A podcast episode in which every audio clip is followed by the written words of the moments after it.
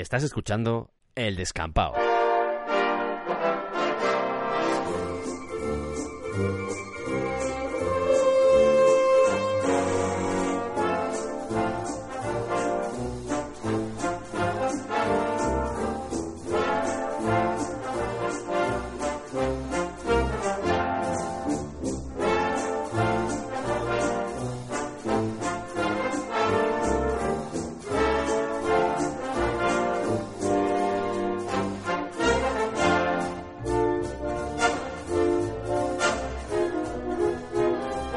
Bienvenidos al descampado.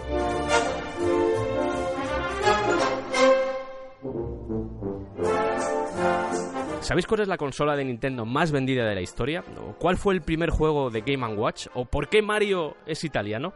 Bueno, pues siento deciros que no vamos a responder a ninguna de estas preguntas en este programa. Hoy vamos a hablar de una empresa que cuenta con más de 100 años de historia en el mundo del entretenimiento. Hoy os vamos a contar la historia de Nintendo, pero no vamos a hablar de consolas. Y para realizar este programa contamos con la presencia de, de alguien que ya ha estado en el descampado. Hizo el especial Assassin's Creed, un especial que ha funcionado muy bien. Yo estoy muy contento, él está muy contento. Iván Martín, ¿cómo estás? Muy buena, Sergio. Pues muy bien, encantado de volver, de volver aquí contigo. ¿Has visto? Hoy vengo guapo y preparado para la ocasión. Vengo vestido con mi kimono y estoy aquí acuclillado en el tatami. Como he dicho en la introducción, hoy vamos a hablar de, de una compañía que tiene mucha historia. Yo estoy seguro de que muchas de las cosas que vamos a contar van a sorprender mucho a la audiencia porque nos da la sensación de que Nintendo es una empresa que empezó hace 40, 50 años y no, efectivamente no. Estamos hablando de una empresa que se montó, por decirlo así, porque por aquella época montar una empresa era abrir una tienda en mitad de la calle. Y ya está. en 1889. Sí, siglo XIX. Siglo XIX, o sea, Nintendo se fundó en 1889. Es que es muy bestia, ¿eh? Es que esta, esta empresa tiene 130 años casi de historia. Y como tú comentabas, la gente cuando dice historia de Nintendo en YouTube, historia de Nintendo, te ponen desde Game Watch o desde la NES. Y hay mucha tela antes, ¿eh? Nos hemos puesto de tope 1980. Eh, Sí. Vamos a cortar ahí, aunque vamos a intentar no entrar en todo el tema de las consolas, eh, de las Game Watch. Hablaremos un poco del arcade, pero vamos a dejar eso de lado, el tema de consolas, videojuegos, eh, Mario, Donkey Kong, todas esas cosas no van a aparecer en este programa, o al menos lo vamos a intentar. Un especial de Nintendo sin hablar de Mario. O sea, yo creo que cuando acabemos nos va a saltar un logro. Logro desbloqueado. Has hablado de Nintendo sin hablar de Mario. Motherfucker. Cuando estábamos preparando el programa, que por cierto, vamos a recomendar antes de nada el libro que nos ha servido de Biblia para preparar este programa, que es La historia de Nintendo. La auténtica Biblia. que es eh, edita Héroes de Papel. Es una edición súper chula. Nos hemos basado bastante para preparar este programa en, en todo lo que pone aquí. Es un libro que seguramente si buscáis eh, podéis encontrarlo en PDF, pero nosotros os recomendamos que compréis el libro físico. Nosotros lo tenemos físico, además viene, viene protegido, viene forrado por un plástico el libro. Viene forrado, Sí, como en el como cole. en el cole, pero bien forrado, no con las burbujas esas que dejábamos, ¿no? Que Exacto, que tú empezabas el curso con el libro super guay, super forrado, hola, ¿qué tal? ¿Qué pasa? Qué guapo. Y acabas el segundo tercer trimestre, todo eso lleno de agujeros. Eh, Era una metáfora de tu curso escolar. En este caso, ¿no? En este caso trae un forro bastante chulo. Y es un libro, somos bastante sinceros con esto, que merece la pena tener, ¿eh? Es un libro súper bonito. Sí, además, Héroes de Papel es una editorial que se lo está currando un montón Hmm. y tiene, tiene titulazos, o sea, tiene un libro, que ahora que hablamos de Nintendo, con la rivalidad entre Sega y Nintendo de los años 90, de los 8 bits y los 16 bits, que eso es Ujú. amor con H, amor puro. Y eso sería también un buen programa, ¿eh? ¿Sí? Eso sería un buen Spoiler. programa. Eh, no solo os cuenta la historia de Nintendo, sino que también nos muestra cómo eran los juegos. Y es tan pormenorizado que dudo mucho que haya un libro ahí fuera tan bueno como este sobre la historia de Nintendo. O sea, es increíble. Te vienen hasta los anuncios, te vienes... En serio, merece la pena. Son... Es una auténtica Biblia. Libro recomendado, libro con el que nos hemos documentado bastante para elaborar este programa. Totalmente, y que- creíamos que era de justicia darle el crédito, ya que nos hemos empapado de la historia de Nintendo y muchas cosas hemos descubierto gracias a este libro. La apasionante historia de Nintendo. ¿eh? Joder, Apasionante historia de o sea, Nintendo. la historia de Nintendo es la historia de Japón. Sí, es que es así. Japón en el siglo XIX y Nintendo siguen caminos paralelos. Lo más curioso es que la historia de Nintendo eh, se inicia con cartas.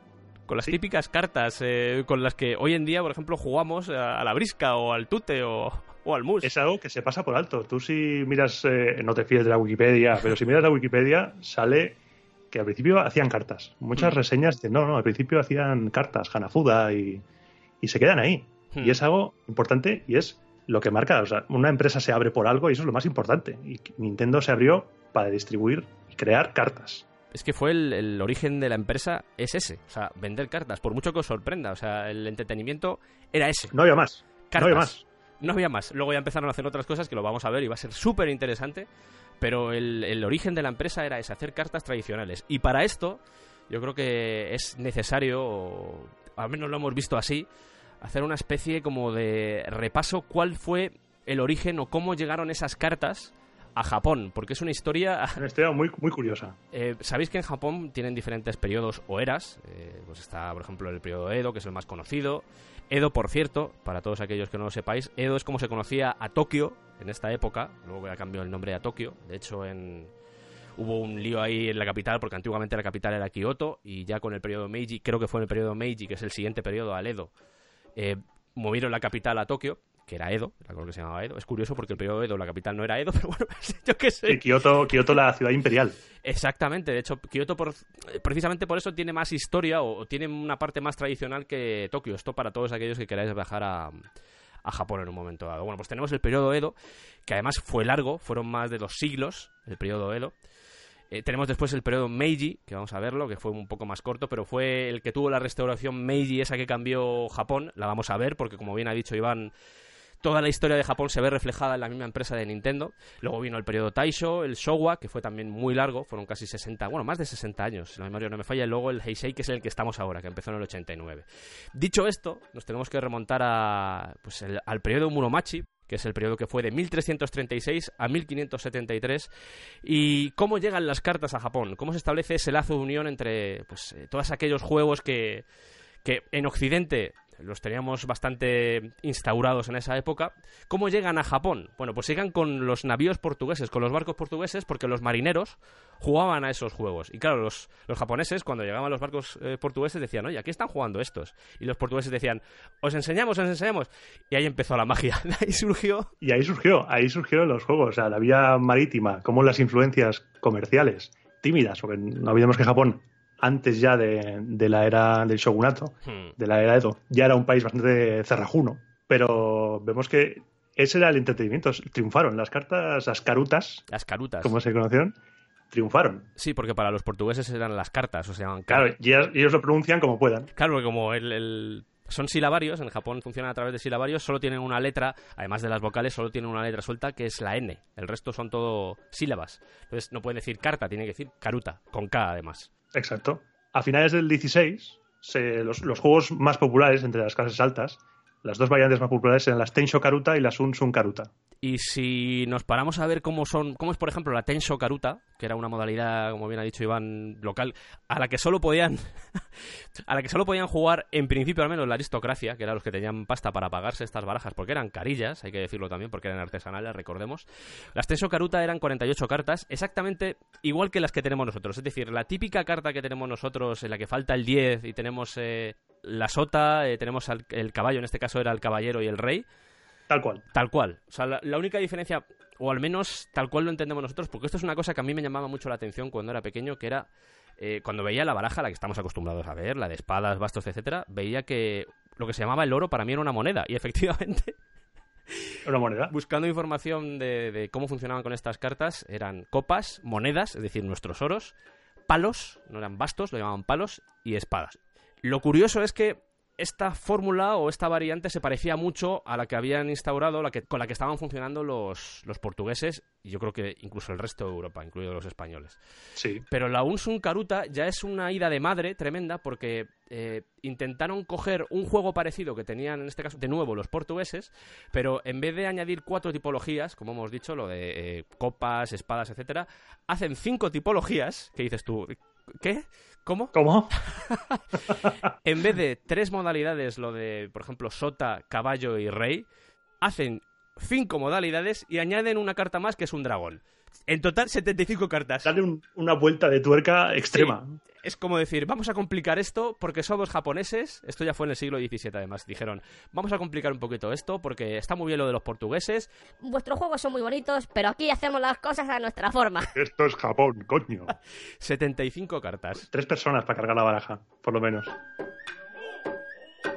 Todos eran muy felices, todos jugaban a las cartas, pero llega el periodo de Edo, que se inicia en 1603. Llega el Shogun. Y dice, oye, todo esto de, todos estos misioneros europeos que hay por aquí, por el país... Eh... Estas mierdas de ojos, de ojos redondos, ¿qué es esto? Estos juegos que tenéis aquí de entretenimiento que vienen de occidentales, todo esto no lo quiero. ¡Fuera! Pero, pero hombre... Fuera. Tocó agua y ella su cierra. Pero totalmente. Bueno, cierra entre comillas, porque sí. eh, exceptuando China, Holanda y Corea, con el resto, nada. El resto, o sea... masacre. Es que, es que los cristianos, hasta los cristianos sí. japoneses, sí. se los petaron. es que fue a lo Pero bruto. a lo bruto. Y me hace mucha gracia porque hay un hay un manga de Tezuka, ya hemos hablado alguna vez de él, seguro que os suena por el nombre, que se llama El árbol que da sombra, que cuenta cómo, mm, precisamente en esta época, incluso creo que es ya más pegado al siglo XVIII, como solo tenían contactos con chinos, coreanos y holandeses, eh, el tema de la medicina cogieron muchas ideas de tanto China como de Holanda. Y había un enfrentamiento entre ambas variantes, entre la china y la holandesa. Y este manga, que además es una maravilla, eh, relativamente creo que fácil de encontrar, aunque no se ha vuelto a reeditar, pero es una maravilla porque te cuenta la historia de cómo esas dos visiones, de cómo los médicos de un lado, los que seguían la corriente china y la corriente holandesa, cómo se enfrentaban entre ellos, porque cada uno tenía una visión totalmente diferente de lo que tenía que ser la medicina. Y os recomiendo, no solo os recomiendo el libro de historia de Nintendo, sino que también os recomiendo la lectura de ese manga porque a mí personalmente, a mí Tezuka me gusta mucho, también tengo que decirlo, pero es un manga que mola Pues mucho. yo me lo apunto también.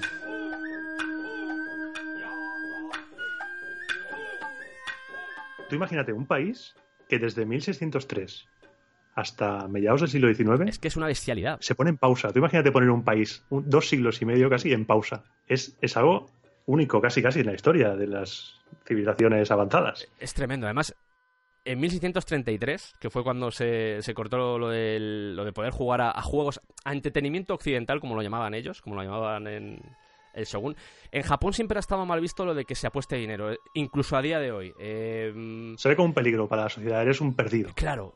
El tema es que siempre se ha visto muy mal lo de apostar dinero, aunque se seguía apostando, y de hecho yo creo que actualmente se sigue apostando. Lo que pasa es que no está a la vista y en Japón lo que no está a la vista no existe. Pero tienen Mm. actualmente una cosa que se llama pachinko, que en realidad eh, se salta la ley de una forma un poco curiosa porque no se puede jugar a, a juegos, valga la redundancia, que con los que se apueste dinero, pero como van a través de fichas y tú luego cambias esas fichas, Claro. ya se saltan la ley un poco así y todos hacen oídos sordos. Luego vamos a hablar del pachinko porque el pachinko es el inf- el infierno sobre la tierra. Es, El eh, pachinko es, es la heroína. Sí, sí. Es droga. Es Como tú comentabas, o sea, una prohibición lo que hace es agudizar el ingenio. claro. Lo hemos visto en la América, en los Estados Unidos de los años 30, con la prohibición del alcohol, y aquí en Japón, vamos, o sea, si, si una cosa no son los japoneses, es, es tontos. Y eso hizo aflorar un, un extraperlo y, un- y un- unos bajos fondos de cartas que ríete tú de- del Magic. Al principio, lo que estaba prohibido eran los juegos occidentales. Entonces, ¿qué se plantean los japoneses? Dicen, vamos a ver, ok, me estás prohibiendo un juego occidental o de origen occidental. ¿Qué puedo hacer para que no me lo prohíbas? Pues hago mi propio juego. Lo cambiamos. Claro, y así nacieron las Hanafuda. Que en realidad eran 48 cartas. Eran, en vez de lo que hemos dicho antes de, de los números, eh, eh, pues por ejemplo eh, el 1, 2, 3, 4, luego iba la sota, el caballo y el rey, que era el, por decirlo así, el 10, 11 y 12. En este caso cambian eso por los meses ¿Está? y lo que hacen es, en vez de hacerlo, porque eh, nuestra baraja está distribuida, estamos hablando mucho de cartas y esto mola porque yo creo que la- hay gente que tiene que estar flipando con esto que Sí, sí, estamos hablando. est- estos, dos, estos dos fricazos que, que llevan aquí media hora soltando un rollo en, en el Japón medieval. Pero ¿Esto no era Nintendo? Esto, no, ¿Cuándo van a hablar de Nintendo? Calma, calma, que todo esto tiene una razón, todo esto tiene una razón. Y en vez de utilizar las cuatro variantes que hemos visto antes de lo del oro, etcétera, lo que hacen es hacer cuatro cartas por mes. Y lo más interesante, que es por lo que se llamaba Hanafuda, son cartas con flores. Que dices, pero si estos son cartas, ¿es lo mismo? No, no es lo No mismo. es lo mismo, lo hemos cambiado, pero ¿no tiene, ¿ven los números? No tiene número, pone el mes. Ah, número, es verdad. el mes. Y luego hay cuatro cartas por mes. Ah, tiene cuatro cartas. Ah, ah, verdad, que antes era al revés. ah, Antes eran Mira, mira la florecita, mira la florecita. Surgieron más variantes, estaba luego la Uta Garuta, que lo de la Uta Garuta es una, una variante muy interesante porque eran cartas para recitar, o al menos eso significa Uta Garuta. aquí estamos hablando de barajas grandecitas, o sea, estamos hablando de, de 100 poemas escritos en dos sets, es decir, tú tenías 200 cartas en total, y molaba mucho porque en, en uno de los sets tenías el, el poema entero, venían poemas, y venía entero con un dibujito, y en otro venían las últimas líneas de ese poema. Entonces, yo cogía la carta en la que aparecía el, el poema que venía cortado y yo tenía que irme a la carta en la que aparecía el poema entero. Entonces era un Claro. juego como de mm, un poco de memoria, un poco de velocidad. Era el solitario con, con haikus. Claro, es decir, podías jugar tú mismo. Era en plan, le tenías la carta y soltabas la manaza y decías, ¡es esta! ¡Uno! ¿Cómo que uno? Estamos en 1750. Además de, la, de las Uta Garuta, que eran estas, las de los poemas, también estaban las Iroha Garuta, que eran iguales que estas, pero en vez de 200 cartas, porque recordemos que eran dos sets, el de los poemas largos y el del poema, el poema cortado, las últimas líneas del poema, estaban también las Iroha Garuta, que eran proverbios para los niños. Entonces, en vez de hacer lo del poema entero, lo que hacían era, una carta venía una sílaba, por ejemplo, na, eh, ha, lo que fuera, y tenías que coger la primera sílaba del proverbio de la otra carta y combinarlos también. Era otro juego de velocidad de, de decir, ¡Es esta! ¿sabes? Estás equivocado, eso no es. Bueno, no pasa nada. Muy bien pensado, ¿eh? Sí, sí, ¿no? Además es un juego súper. Para los niños y para todo, para aprender las sílabas y no sé. Es, eh, Vamos a ver también que mm, en ciertas épocas le daba mucha importancia al tema educacional dentro de los juegos. Sí. Todo lo que no fuera educativo eh, o cultural estaba prohibido. Claro. O sea, Y hay una modalidad que he encontrado que se llama Obake Karuta, que son cartas de monstruos, que sigue este patrón. ¿Cómo? Sí, sí, cartas de monstruos. Pero aquí, aquí hay que hacer un paréntesis. Esto, esto lo estoy aprendiendo yo, este es mi segundo especial con, con Sergio. Aquí hay un método creativo. El método creativo es el siguiente. Nosotros nos documentamos, compartimos apuntes. Creo que esta mismo que voy a decir ya se dijo en otro especial, no sé con quién. creo que Santi, creo que Santi. Con Santi. Sí. Y Santi, de corazón, te entiendo. Entonces, ahora tú tienes tu guion, tú, vamos aquí a coñita, tal, y nos, y nos vamos metiendo, nos vamos metiendo en secreto puntos para dejarnos con el culo torcido. Datos, datos que uno no conoce y el otro tampoco, o sea, no conocemos el uno del otro. Y entonces estamos aquí a, a ver a ver cuándo salta un dato que no conoce el otro. y cartas de monstruos. Este es uno de ellos. El Obake Karuta, sí, que es, sigue un poco el patrón de las Iroha Garuta, que era lo de los niños, lo de la sílaba que luego se combina con una carta en la que viene un proverbio que empieza por esa sílaba. Y en este caso tenemos a monstruos, que también eh, tienen un nombre, y en otra carta viene la primera sílaba y lo que tenemos que hacer es combinarlas. Este es un Godzilla. Sí, y la verdad es que es una... No sé si esto se sigue publicando. O sea, publicando, se sigue fabricando, mejor dicho, aunque bueno... Yo creo que valen, en este caso valen las dos acepciones, lo de publicar y, Sí. pero, pero me encantaría tener una baraja de estas. Porque esto os va a sorprender. Nintendo sigue vendiendo cartas. se siguen vendiendo cartas de Nintendo. O sea, eso Sí. yo cuando lo descubrí flipé. Yo quiero, quiero cartas de Nintendo. Pero de las antiguas, ¿eh? De la, de la Datorio, la, edición President, se sigue vendiendo. Sí, además eh, precios relativamente económicos, al menos en Japón. Estamos hablando de cartas que van desde los, no recuerdo mal, desde los 8 euros hasta los 17 euros, dependiendo de la modalidad que quieras comprar. Pero todavía se pueden comprar cartas de Nintendo. ¿eh? Y además es una, es una cosa que yo creo que no van a perder en la vida porque es que es su historia. Es lo que más me gusta de Nintendo. Que a pesar de la modernidad y de tirar adelante, y eso tienen muchas empresas japonesas, es el pasado. No, no, no pierden la esencia. Claro. Y aunque ahora se hagan con máquinas, las cartas, sigue siendo la, la herencia. El pasado de Nintendo son las cartas y ahí siguen aferrándose a él. Y eso es muy bonito. De hecho, estamos haciendo esta introducción enorme sobre el mundo de la carta en Japón. Sí, sí, que, que espero que esté siendo ameno, espero que no hayáis, no hayáis avanzado. Si, si habéis avanzado, os estáis perdiendo muchas cosas muy interesantes que después nos ayudarán a entender mejor esto. Entre otras cosas, las cartas de, de los monstruos, por ejemplo. Exacto. que, ya- que he de decir que ya aparecieron en el siglo XIX. El tema es que el gobierno, con todas estas modalidades, porque recordemos que esto todo son modalidades que hacían los japoneses para saltarse el control del gobierno, dijo, no, me da igual, o sea... Dijo, ya está bien de tomarme el pelo. Es que es educativo. Ah, vale, si es educativo cultural, sí os la dejamos. Pero el resto, no. Esta de fuera. los monstruos, me la quitas. Así que aquí nace esa corriente de, como decíamos antes, de extraperlo jugando en... En secretos, suprepticiamente. Y de hecho vamos a ver, aunque estamos adelantando un poco parte de la historia, pero vamos a ver que durante esta época en la que estaba prohibido, cuando tú llegabas, por ejemplo, a un local y querías saber si había alguna sala secreta en la que estaban jugando a cartas, lo que hacías era frotarte la nariz. Entonces, claro, Sí, rollo, rollo contraseña. En plan, hace frío en Sebastopol. El perro de San Roque. Exacto, porque Ramón Ramírez se lo ha cortado. Exactamente. ¿Qué es lo curioso de esto? Que os hemos dicho que Hanafuda en realidad son cartas que el Hana ese es de flor. Pero ¿qué otra palabra significa también Hana? Napia, se pronuncia también como nariz. Claro. Entonces, eh, por eso era un poco... Eh, Claro, si Se te... tocaba la nariz como diciendo, ¿tenéis flores? Por decirlo así. Exacto, ¿tenéis tienes flores, tienes flores. rollo, vendiendo droga, ¿sabes? Hola, hola, soy Toshiro, ¿tienes Hola, flores? ¿ti- ¿Tienes flores, tronco? y aquí no. Y si te entiendes, te entiendes, te lleva a la trastienda ahí, ahí de recogidillo, detrás, de, detrás del biombo, y había una sala rollo casino secreto donde se jugaba las cartas a tope. Gracias a esto de la nariz, el, personaje Tengu, que es un, personaje legendario de la historia de Japón, que tiene una nariz roja, bueno, de hecho el personaje es rojo, tiene una nariz muy alargada. Luego vamos a ver que precisamente por eso, por lo de la nariz, por una unión de conceptos que hubo allí con el tema de nariz, Tengu, etcétera, eh, vamos a ver que sirvió para que muchas empresas adoptaran ese Tengu e incluso, eh, vamos a hacer un spoiler chiquitico, Spoiler, puede que tuviera algo que ver en el nombre de Nintendo. ¿Que por qué Nintendo se llama Nintendo? Lo vamos a ver después. Vamos a...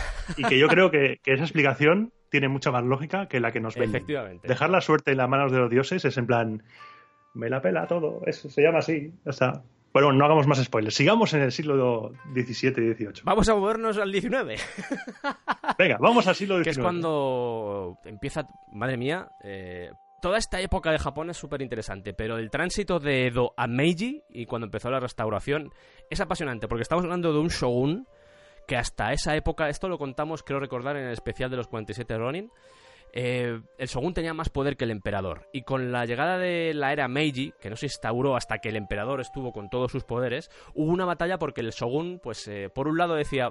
Lego poderes, pero por otro lado decía, no, no, aquí no lego nada, no lego nada. Entonces, La claro, patita, no. de hecho, eh, actualmente, por ejemplo, el sistema, como está montado en Japón, es que tienen un emperador, siguen teniendo al emperador, pero hay un presidente del país. Eh, en este caso sería algo similar, pero eh, precisamente lo que intentaron con la restauración Meiji, además de abrirse al resto del mundo y decir, oye, llevamos do- dos siglos y medio aquí cerrados, ¿habéis notado algo? Pues sí, hemos notado algo, sí. además de eso, hubo todos los poderes o todas las capacidades que tenía el shogun, que eran muchas, porque era al final el que regía el país, no el emperador, que estaba puesto ahí un poco como de... vale, Era un muñeco ahí. Era un muñeco, Claro. efectivamente, que vivía muy bien. Era Pero- simbólico. Era, Claro. Estaba ahí en Kioto.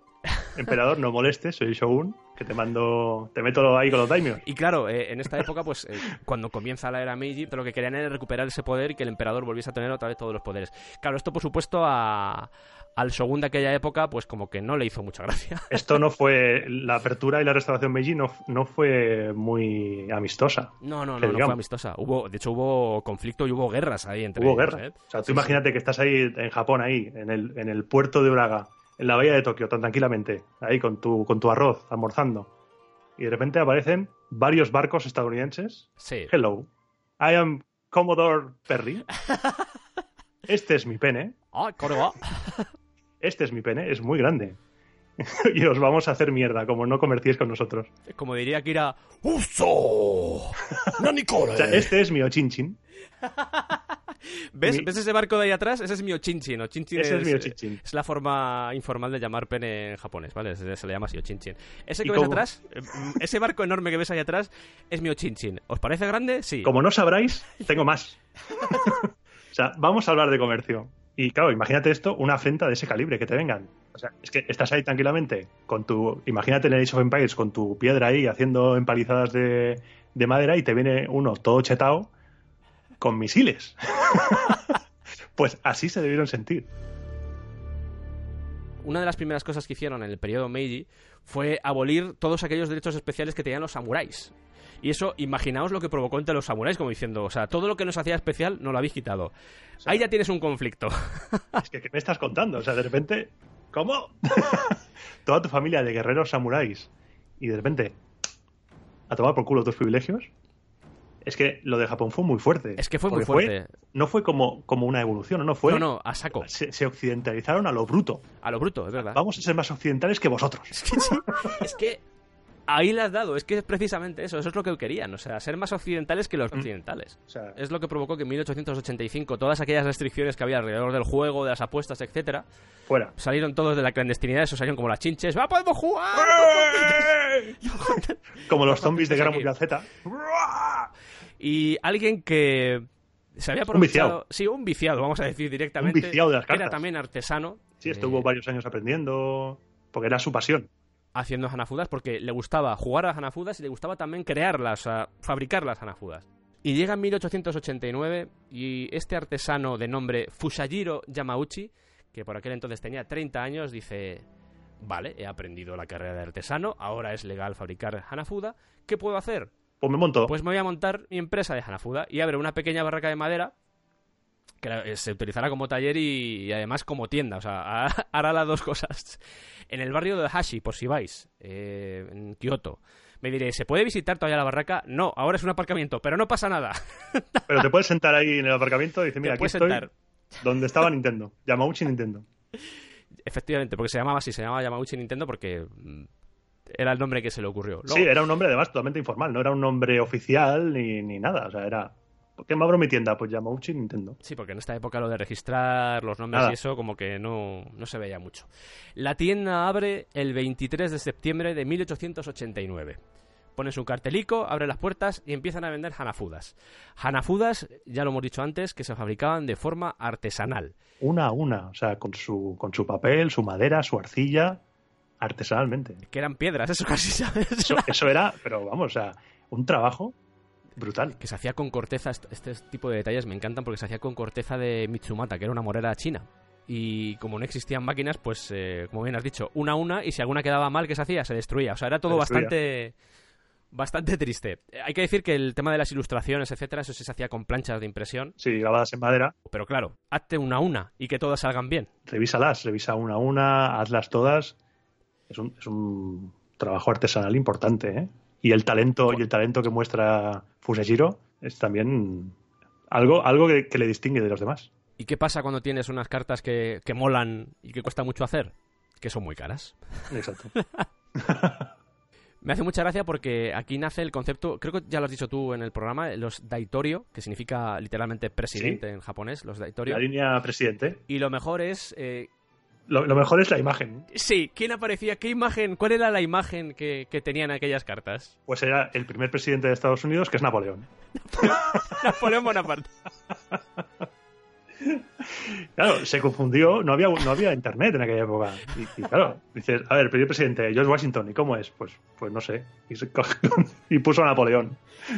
Y algunos estaréis pensando, hombre, eh, esto lo estáis inventando porque seguramente no fue así. Que sois muy de la coña, vosotros. Puso Napoleón, lo que pasa es que puso presidente, pues por, no sé, por ponerle... No, no, luego vamos a ver que esto, precisamente, vamos a ver que queda demostrado con problemas y con litigios que tuvieron después acerca de estas daitorio. Con el tema Sí. de lo de... No, no, es que Napoleón Bonaparte es presidente de Estados Unidos. ¿Qué va a ser presidente? Que sí, que sí, que te lo digo yo.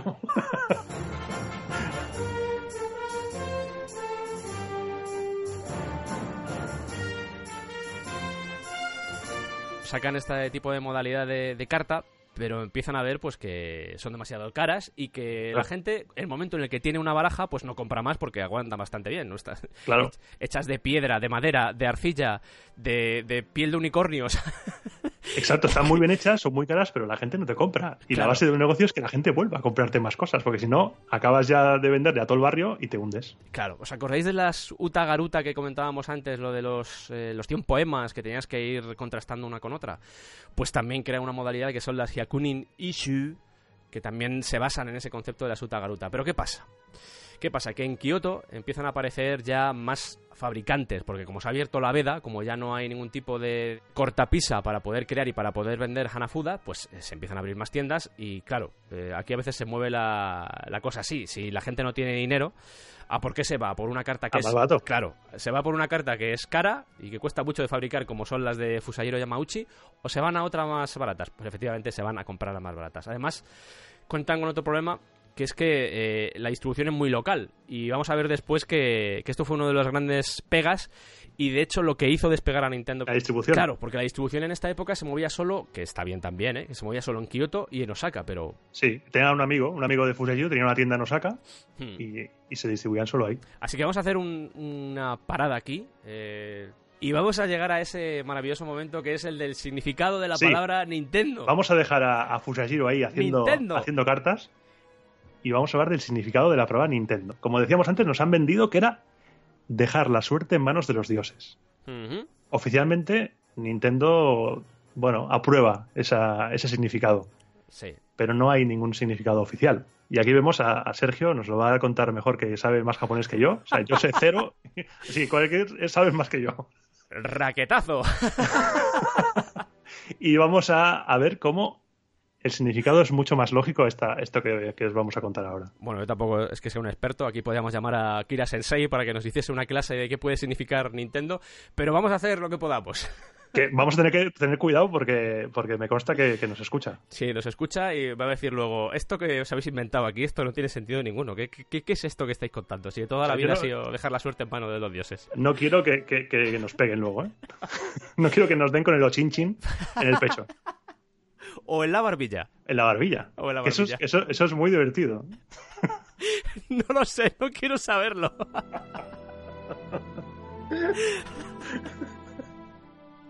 En primer lugar, vamos a ver la palabra Nintendo. Eh, lo de Do era algo muy típico en aquella época porque eh, significa santuario, lugar de acogida, y es algo que hacían las empresas de aquella época para darse un poco como de vistosidad. Es decir, tú abres una barraca de madera en mitad de la calle y para darle cierta prestancia dices, le pongo Do y esto queda de maravilla. Y aquí empieza ya la parte complicada, porque ese Ten, antes os hemos hablado del Tengu, que era el ser legendario este que tenía nariz larga, eh, os hemos hablado de lo de lo de la nariz, el Hana, que también significa flor, todas las señas que tenían en aquella época, y lo de Ten puede ser una especie como de homenaje a Tengu, ¿vale? Entonces ya tenemos Do y Ten. Y Nin eh, sería, al menos el significado, sería dejar hacer algo a alguien. Entonces, si juntamos las tres cosas, eh, si juntamos... Vamos a hacer ahí un, un puzzle. Sí. Si juntamos las tres cosas, si juntamos Tengu, por decirlo así, vamos a decir en vez de Tengu, Hanafuda. Vamos a entender en vez de Tengu, Hanafuda, que eran las cartas, porque es lo que se en- encierra detrás. Tenemos Hanafuda, tenemos eh, santuario y tenemos lugar en el que se deja hacer algo a alguien. ¿Qué se deja hacer algo a alguien? Pues, por ejemplo, crear Hanafudas. ¿A qué nos lleva esto? Que puede haber dos significados. Ya os decimos que mm, todo esto Todo esto son elucubraciones. son elucubraciones, efectivamente. Además, son elucubraciones que, que me imagino que el autor, porque esto lo hemos sacado del libro, del libro de la historia de Nintendo, el libro que tenéis que comprar. Sí, por favor. Y me imagino que aquí habrá contado con la ayuda de Isao Yamazaki, el autor del. Porque es japonés y le habrá dicho, esto podría ser por, por esta razón. Al final, el resultado que nos queda siguiendo esta vía sería algo así como el templo del Hanafuda libre, o la que me gusta a mí más, que es la empresa que tiene permitido hacer Hanafuda. Ese. Ese es el significado clave. Claro, Porque, ¿qué más sentido tiene? O sea, tiene mucho más sentido. Una empresa se me, hey, aquí se puede vender, se puede hacer Hanafuda. Como, como dejando claro que es legal. claro, es que además. Algo que durante siglos ha sido prohibido, Eso mismo. de repente es legal, pues qué mejor que ponerle a tu empresa el nombre para que todo el mundo sepa que ahí, que somos de verdad, que somos legales. Hmm. Que Nintendo es la empresa que tiene permitido hacer Hanafuda. El tema es que nadie le preguntó en esta época a Fusajiro y, y, pues no se sabe muy bien. De hecho, le preguntaron a Hiroshi, a Hiroshi le preguntaron y dijeron, a mí lo de dejar la suerte a mano de Dios me parece bien, o sea, que dejarlo así. Pero digamos que no hay nadie para, para poder eh, afirmar esto. quizá Nintendo también actualmente quizá ha querido dejar un poco atrás ese origen porque no, no tiene que o sea, no, no deja de ser un origen un poco oscuro el hecho de Hanafuda que estuviera prohibido que se jugara en secreto Mm, igual se están intentando distanciar de eso Hmm.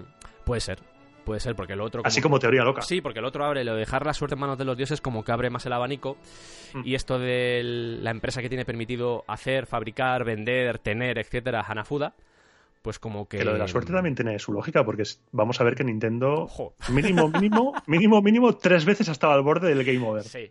Más spoilers, ¿eh? Estamos haciendo aquí clickbaits. Somos máquinas de, de clickbaits. Fusajiro diversifica negocios y no te imaginas lo que pasó.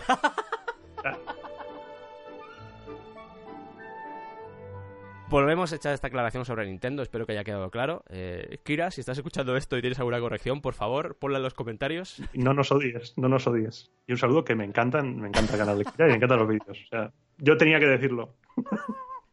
yo lo siento. Hoy está siendo un poco spam, ¿no? Hay quedado, si está siendo spam de todo. Estamos vendiendo libros, estamos vendiendo Akira. Y, y tenéis que escuchar el, el especial de Assassin's Creed. si no lo habéis escuchado ya. Porque aparece Iván, ¿vale? Por si no ha quedado. Sí. Bueno, vamos a recuperar la historia de Fusajiro ya después de esta explicación breve de lo que significa la palabra Nintendo. Y como os hemos dicho, eh, había sacado ya su gama Daitorio, que era la de Napoleón, el presidente de los Estados Unidos, Napoleón Bonaparte. Y tenía otra modalidad que eran las, las Uta Garuta, que estaban basadas en lo de los 100 poemas. Tenía esas dos modalidades, pero hemos dicho que se dio cuenta de que eran un poco caras y que la gente no volvía a comprarlas. Entonces dice, vamos a hacer mm, cartas que sean un poco peores, ¿vale? Esas que íbamos a tirar antes, que no valían, pues oye, Ya no se tira nada. vamos a... ya no se tira- aquí no se tira nada. Aquí no se tira nada, que estamos, que estamos un poco cortitos de, de cash. ¿Y qué nueva serie saca? Las Tengu. Sí. ¿Os suena las Tengu? Sí, Nintendo. ¿Te suena Tengu? Tengu, Ahí está. efectivamente, efectivamente. Y se da cuenta de algo muy interesante. Además mola porque la historia de Nintendo siempre vamos a ver que la mayoría del tiempo se van adelantando a- al resto. Y es precisamente lo que las mantiene en pie. Y este fue uno de sus casos, porque se dan cuenta de que tanto en Osaka y Kioto, que hay una separación muy pequeña entre ambas ciudades, entre Osaka y Kioto, se da cuenta de que eh, en los barrios donde están todos los sitios donde ya se puede apostar y jugar a las cartas, se da cuenta de que se maneja mucho dinero allí y que hay jugadores que dicen, no, no, eh, ya he usado esta baraja para perder eh, muchos yenes, no quiero una nueva que me haga ganar. Claro, no quiero perder, porque ya me da mala suerte, no, he perdido, no quiero jugar con esta. Entonces, se da cuenta que usan muchas barajas. Y dice, locales de Kioto, locales de Osaka, tengo unas cartas que os van a gustar muchísimo, ¿os interesa? Y dicen, ah, pues sí, nos interesa. Se abre así la gabardina con, con todo el muestrario de cartas de, de Hanafuda. Y se pone a vender como si no hubiera mañana. Se convierte en el- casi casi en el proveedor oficial Claro. de estos locales de los barrios del placer. De hecho, es- esto es lo que hace que se vuelva líder, además. Que pueda comprar más planchas para imprimir y que pueda contratar más mano de obra. O sea, es... Esto es lo que le hace crecer realmente, porque claro, eh, estamos hablando de que igual en una noche, pues eh, igual utilizaban 50 barajas en un local. Imagínate el volumen de negocio. Hay que decir que no era la única empresa que se dedicaba, porque está por ahí, por ejemplo, eh, había más, más empresas que se dedicaban a hacer cartas. De hecho, las Tengudo, por ejemplo, las Oishi Tengudo, las Matsui Tengudo, había más modalidades de, de este Tengu, por ejemplo. Tengu, El tengu, tengu, ¿eh? Sí, Otra sí, vez ahí. Tengu, Tengu, Nintendo, Tengu, Nintengu. Nintendo. Y Y hasta aquí he escapado. Pero claro, eh, tú lo has dicho antes. Eh, la historia de Nintendo es un es el baile de la cobra constante, es decir, a ver, a ver por dónde, a ver por dónde podemos salir. Y hasta ahora os, os hemos estado hablando de variantes japonesas, pero además de estas variantes japonesas como eran las Hanafuda, las Utagaruta, etcétera, etcétera, etcétera, estas que ya os hemos comentado que por algo nos hemos tirado al principio del programa hablando de ellas un buen rato, además de estas modalidades que tenían en Japón, que les habían adoptado como propias, también están las cartas occidentales. No olvidemos que estamos en la era Meiji, la restauración Meiji, y se han abierto fronteras, se ha abierto comercio y están entrando juegos occidentales. Cartas occidentales, está la, la invasión, entre comillas, occidental, también es a nivel de juegos y a nivel lúdico. Hay un edificio, eh, yo os animo a que busquéis información porque eh, es súper interesante. Era un edificio que se llama Rokumeikan, que estaba en Tokio, donde había una relación diplomática entre japoneses y sobre todo eran occidentales, pero había mucho estadounidense en esta época e ingleses también. Había sobre todo estadounidenses e ingleses. Y lo que hacían en ese edificio era compartir cultura, eh, tanto a Sí, nivel un de punto de encuentro. Claro, tanto a nivel idiomático, por llamarlo así, como a nivel de entretenimiento, eh, de creencias, etcétera, etcétera, todo lo que compone una cultura. Y entre esa parte de la que se componía la cultura estaba el tema de los juegos. Entonces los japoneses enseñaban el shogi, el mahjong, que no es un juego japonés, es chino, pero ellos enseñaban el mahjong, y el go a los occidentales, y los occidentales pues jugaban a las cartas. La brisca, El policía y el ladrón. el mus, el remigio, la puta. Todo- ¿Te imaginas si en lugar de americanos hubieran ido españoles? Ostras, O sea, el, el dominó, ahí con los ancianicos, ahí jugando. la petanca. los japoneses jugando a la petanca.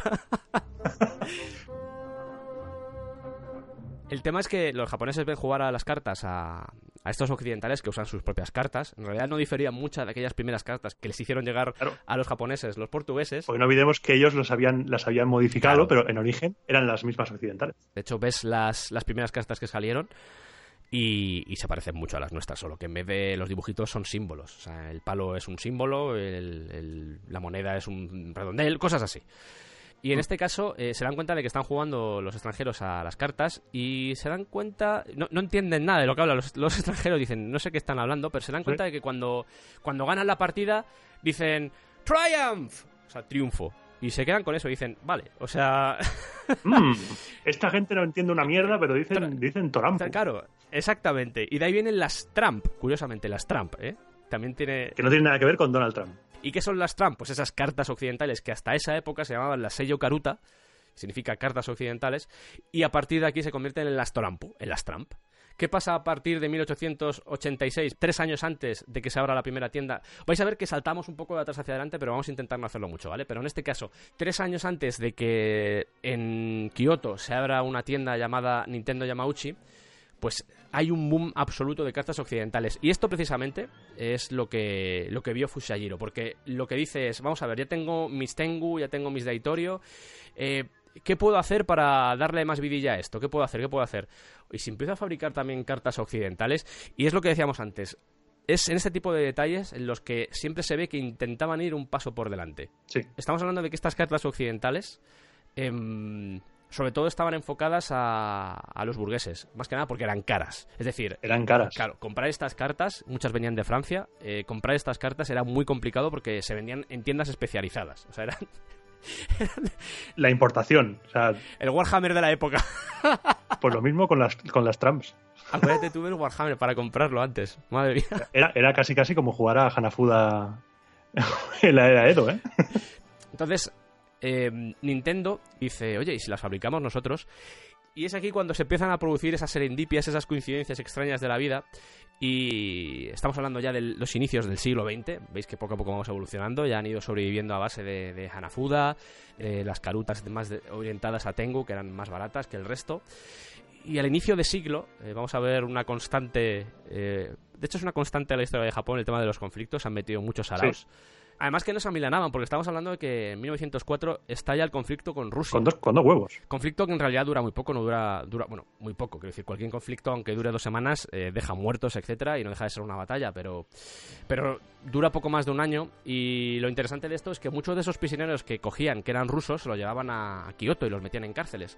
Y Fusajiro se cuenta la historia de esto, yo creo que ahí hay parte aquí de leyenda Sí, también. es como una leyenda. Sí, se cuenta la historia de que los soldados japoneses, cuando tenían a todos estos soldados rusos, los tenían encerrados, decían, oye, ¿cómo queréis pasar el rato? Y decían estos, jugar a las cartas. Y entonces, claro, esto llegó a oídos de Fusayero. Porque vodka no tenéis, Claro, ¿no? ¿tenéis droga? y claro, eh, esto llega a oídos de Fusayero y dice, eh, venga, vale, pues vamos a fabricar cartas para los pobres soldados rusos, para que puedan jugar. Y decide importar, que esto fue la gran maniobra, dice, a ver, hacer Hanafudas y hacer cartas occidentales me puede llevar mucho tiempo. ¿Y si me compro una máquina La traigo de- desde Estados Unidos. y empieza, y empieza a hacer cartas. Y claro, se da cuenta que cuando él empieza a fabricar las cartas, las Hanafuda son muy costosas de hacer y requiere mucho tiempo, pero se da cuenta de que esos naipes occidentales, que era muy difícil de importar porque eran muy caras, esos naipes occidentales, que son muy caros en la venta precisamente por eso, son más baratos de hacer y las capas de papel que necesita se hacen de forma más rápida. Entonces dice, ¡Uy, qué negociaco tengo aquí! Veo, veo, lo huele, huele el negocio. Claro.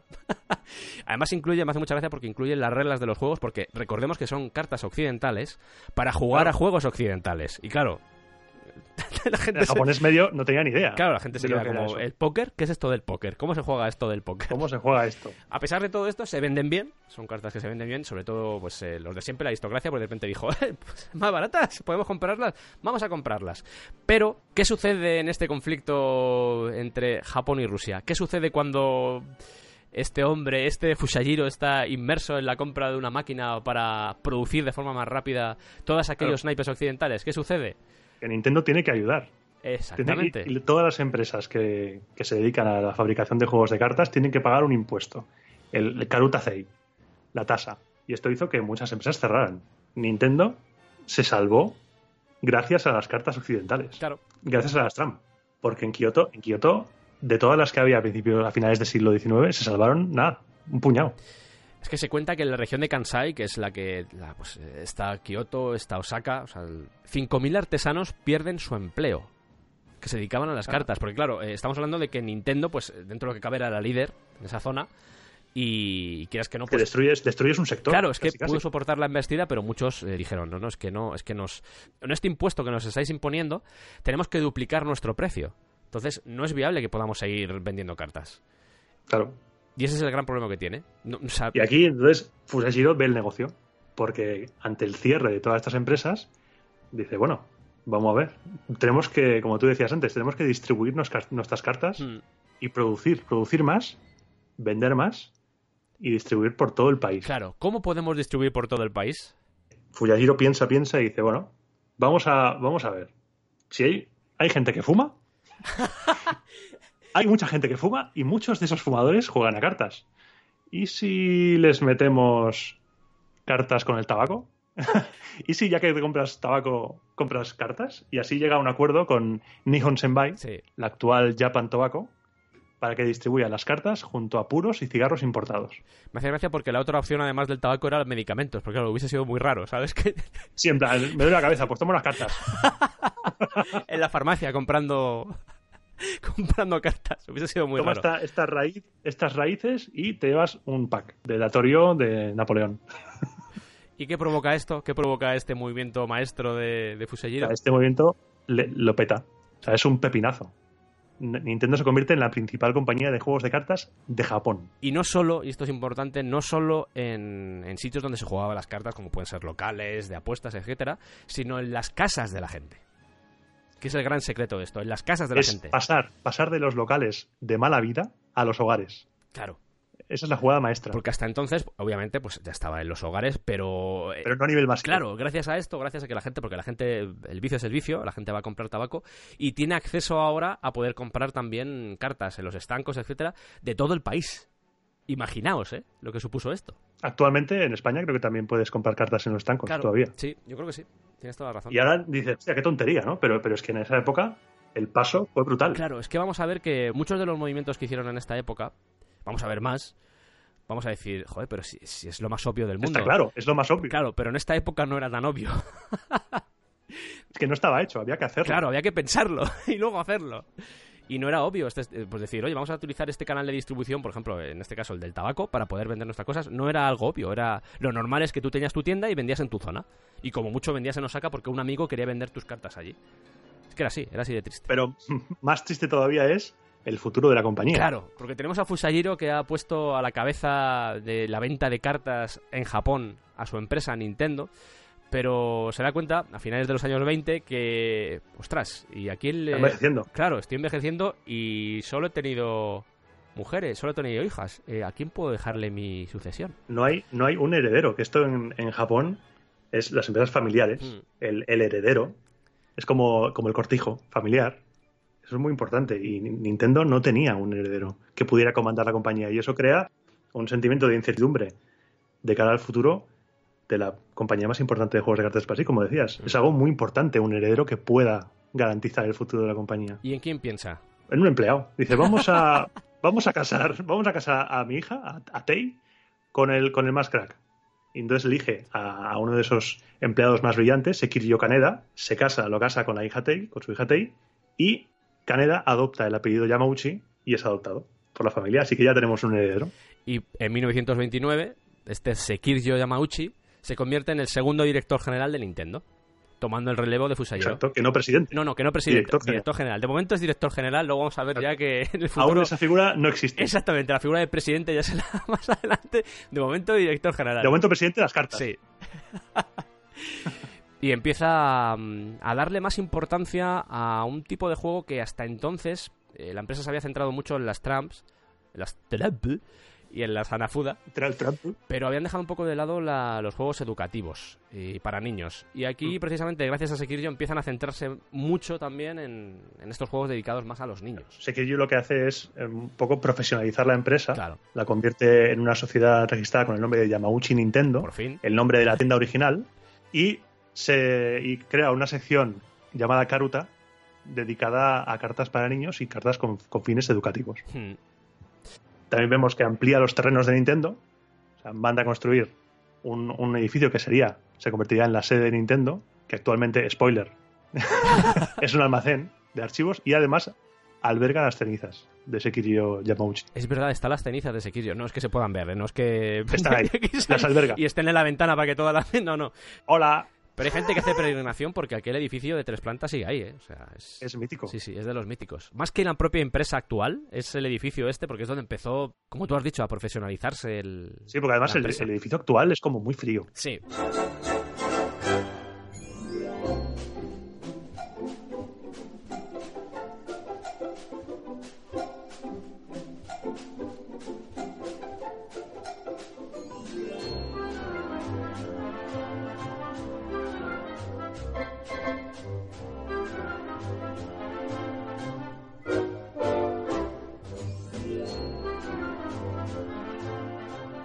La verdad es que durante la etapa que estuvo Sekiryo, eh, la empresa va bastante para arriba. De hecho, eh, estamos hablando de que en aquella época eh, había asociaciones ya de Hanafuda, hacían torneos, etcétera. ¿Y qué cartas utilizaban en esos torneos? Las, las de Nintendo. Se usaban las cartas de Nintendo en los torneos oficiales. Lo que hace Sekiryo es asentar la empresa. La hace crecer, la profesionaliza. ¿Y qué le pasa a Sekiryo? Lo mismo que a Fusajiro. Lo mismo. O sea, la maldición de Nintendo. No tenemos un heredero. ¿Qué está pasando? Entonces, ¿qué hace? Sekiryo y Tei, como no tienen hijos, dicen, pues vamos a hacer lo mismo. Vamos a adoptar a otro trabajador, a otro trabajador de Nintendo. Y en este caso eligen a Shikanojo Inaba Sí, para que se case con, con Kimi, su hija. la hija de Sekiryo y Tei. Y se convierte en Shikanoyo Yamauchi, como pasó exactamente igual con, con Sekiryo. Exacto. O sea, que de momento no tenemos. No, no son. O sea, las historias de Nintendo también te cuentan que es la historia de la familia Yamauchi, pero no son como tal. Hasta que no llegue el siguiente, no son como tal. Claro, Familia Yamauchi. En ese punto en el que Sekiryo todavía seguía manejando la empresa, eh, ya ha elegido a su... ya se ha tranquilizado, no quiere dejarlo todo para el final como sucedió con Fusajiro. Sí, casi no llega. Dijo, José Giro. dijo, yo prefiero hacerlo, dejarlo ya cerrado antes, ya tengo aquí a Sikanoyo, yo le voy enseñando mis cosas y ya lo hacemos con calma. Y durante esa época en la que ya empieza a lanzarle indirectas a la hora de cenar, cuando empieza a decir, Joder, si canollo, ¿eh? Yo estoy un poco cansado ya, ¿eh? Uf, madre mía, estoy un poco cansado. Cualquier día te cedo el puesto. Es como el de alguien ha matado a alguien. ¿Alguien va a heredar Nintendo? Entre, entre sushi y sushi. No te digo nada, ¿eh? Uf, estoy cansado. Hoy estoy... Es que ya tengo edad, ya tengo edad para jubilarme, y ¿eh? el otro, y Sikanoyo comiendo en silencio. El otro, el otro con sudores. Ahí. El otro sudando. Mm, mm. ¡Osa! ¡Ósala! ¿Me pasas el wasabi? Mm, mm, mm, mm. ¿Y qué sucede ante todo esto? Que un día, Sikanoyo deja su casa, dan las 9 de la noche y no vuelve. Al día siguiente tampoco vuelve. No vuelve nunca más. O sea, desaparece. De la noche a la mañana, la presión, entiendo que es la presión, se ve desbordado y desaparece. O sea, hasta, hasta tres- 30 años después. 30 años después no, o vuelve a 40, tener- no se volvió a Sí, saber nada. 30 o 40 años no vuelve a tener otra vez contacto con su hijo. O sea, desaparece del acojone que le entró de decir, madre mía, la que se me viene encima, yo o sea, eso es la madre de todas las cobras. Pobre familia, ¿eh? Pobre familia. ¿Y qué provoca esto? Pues que de repente Sekiryo diga, a ver, entonces, eh, el que era el sucesor, Me has jodido la vida. Claro. Me has jodido el futuro de la empresa. voy a ver si puedo casar a alguna de mis otras hijas con... No, no, vale, están todas casadas. Eh, Mierda. Vale, entonces, ¿a quién tengo? A un niño, un tal Hiroshi, que nació en 1927, un tal Un Hiroshi, tal Hiroshi que dices, tengo un nieto, que tiene tres años. Es decir, mi nieto tiene tres años, que, es, que se supone que es el sucesor. Madre es mía. el último emperador. Claro, es el último emperador. Todas las esperanzas se vuelcan en Hiroshi. ¿Y qué pasa con, con que todas las esperanzas se vuelquen en ti? Eres el consentido. Mamá, eh, quiero un caballo eh, con cuatro cabezas y que salte. Bueno, en este caso la abuela, porque lo curioso es que le cuidaron los abuelos. O sea, eh, yo creo que sobre todo la abuela, porque no creo que Sekiryo pasara viendo cómo trabajaba, porque era un tío de estos que trabajaba muchas horas, muy constante, etcétera. Todo lo contrario que luego sería su nieto. Sí. Yo, yo- era un tío muy responsable y yo creo que llegó un punto ya en el, en el- en el que le cuidó la abuela. Entonces decía, Abuela, eh, hazme, hazme patatas fritas y huevo. ¿sabes? yo es que me imagino a Hiroshi rollo hermano mayor. Hazme patatas fritas, que no, que no. Madre mía, te digo yo a ti que sí. Pegándole a su abuela casi. Claro, es que lo, lo- lo crían entre algodones. Es el futuro de Nintendo. es el futuro de Nintendo, ese es el tema. No le lleves la contraria. O sea, no- la educación es, en ese sentido, pésima. Claro, claro. Porque crean, crean a un ser, crean un monstruo. crean un monstruo. O sea, ya en la adolescencia se dice que era autoritario. sí. Era arrogante, desconfiado, inflexible, astuto. O sea, era el presidente perfecto. Era el puto jefe. Fíjate, creo que el padre, Sicanoyo, el que había huido, eh, se casó después con otra mujer y tuvo hijas. Y- Sí, rehizo, rehizo su vida y formó una familia nueva. Sí. Y una de sus hijas, eh, pues, eh, se puso en contacto precisamente con Hiroshi y le dijo, oye, tu padre está mal, mm, está enfermo y e igual deberías verle antes de que se muera. Y, y aquí... Está ya más para allá que para acá. Sí, y aquí he leído dos historias. He leído una en la que no fue a verle. Hay Sí, contradicciones. hay ¿eh? contradicciones. Sí, también las has detectado tú, ¿no? Sí, porque por un lado, como tú dices, no, no, se niega a verle, lo más normal, dices, este señor me dejó abandonado, o sea, han pasado 40 años, mm, aunque sea tu padre, no tienes contacto con él, no tienes relación, es un señor desconocido. Y luego está la otra versión de que se reconcilian y que va a visitarle casi cada año a su tumba, Pero se reconcilia cuando ya está muerto. cuando está muerto. Es en plan, ¿cómo? Hay una historia que cuenta que, que fue a visitarle a donde estaba porque el tío, eh, el hombre sicanoide ya estaba un poco fastidiado de lo suyo. Si muere poco después. Claro, estamos hablando de... Esto, es- esto estamos hablando de casi 40 años después, o sea, Eh, ya es un señor. 44 años después. Ya es un Es señor. un señor ya que peina canas. Y que había tenido ciertos éxitos, que manejaba mucha pasta, había vivido muy bien y de repente se ve con que un tío que no conoce, porque no llegó a conocerle, eh, le dice, oye, ven que me estoy muriendo. Entonces cuenta la historia de que fue a un hotel, quedó con él en un hotel, eh, el padre pues no podía salir de la cama porque estaba muy fastidiado y no se dijeron nada, se miraron y en plan como muchas gracias. Muy, Entonces, muy de película de Kitano, ¿eh? sí, muy de película de Kitano de estar tres horas mirándose como Sí. diciendo, pues vale, ¿qué quieres que te diga? Y el otro ahí en plan, eres mi hijo. Y yo todo diciendo, pues sí, hola, mm, ¿qué tal? Watashi. Claro. Desu. What-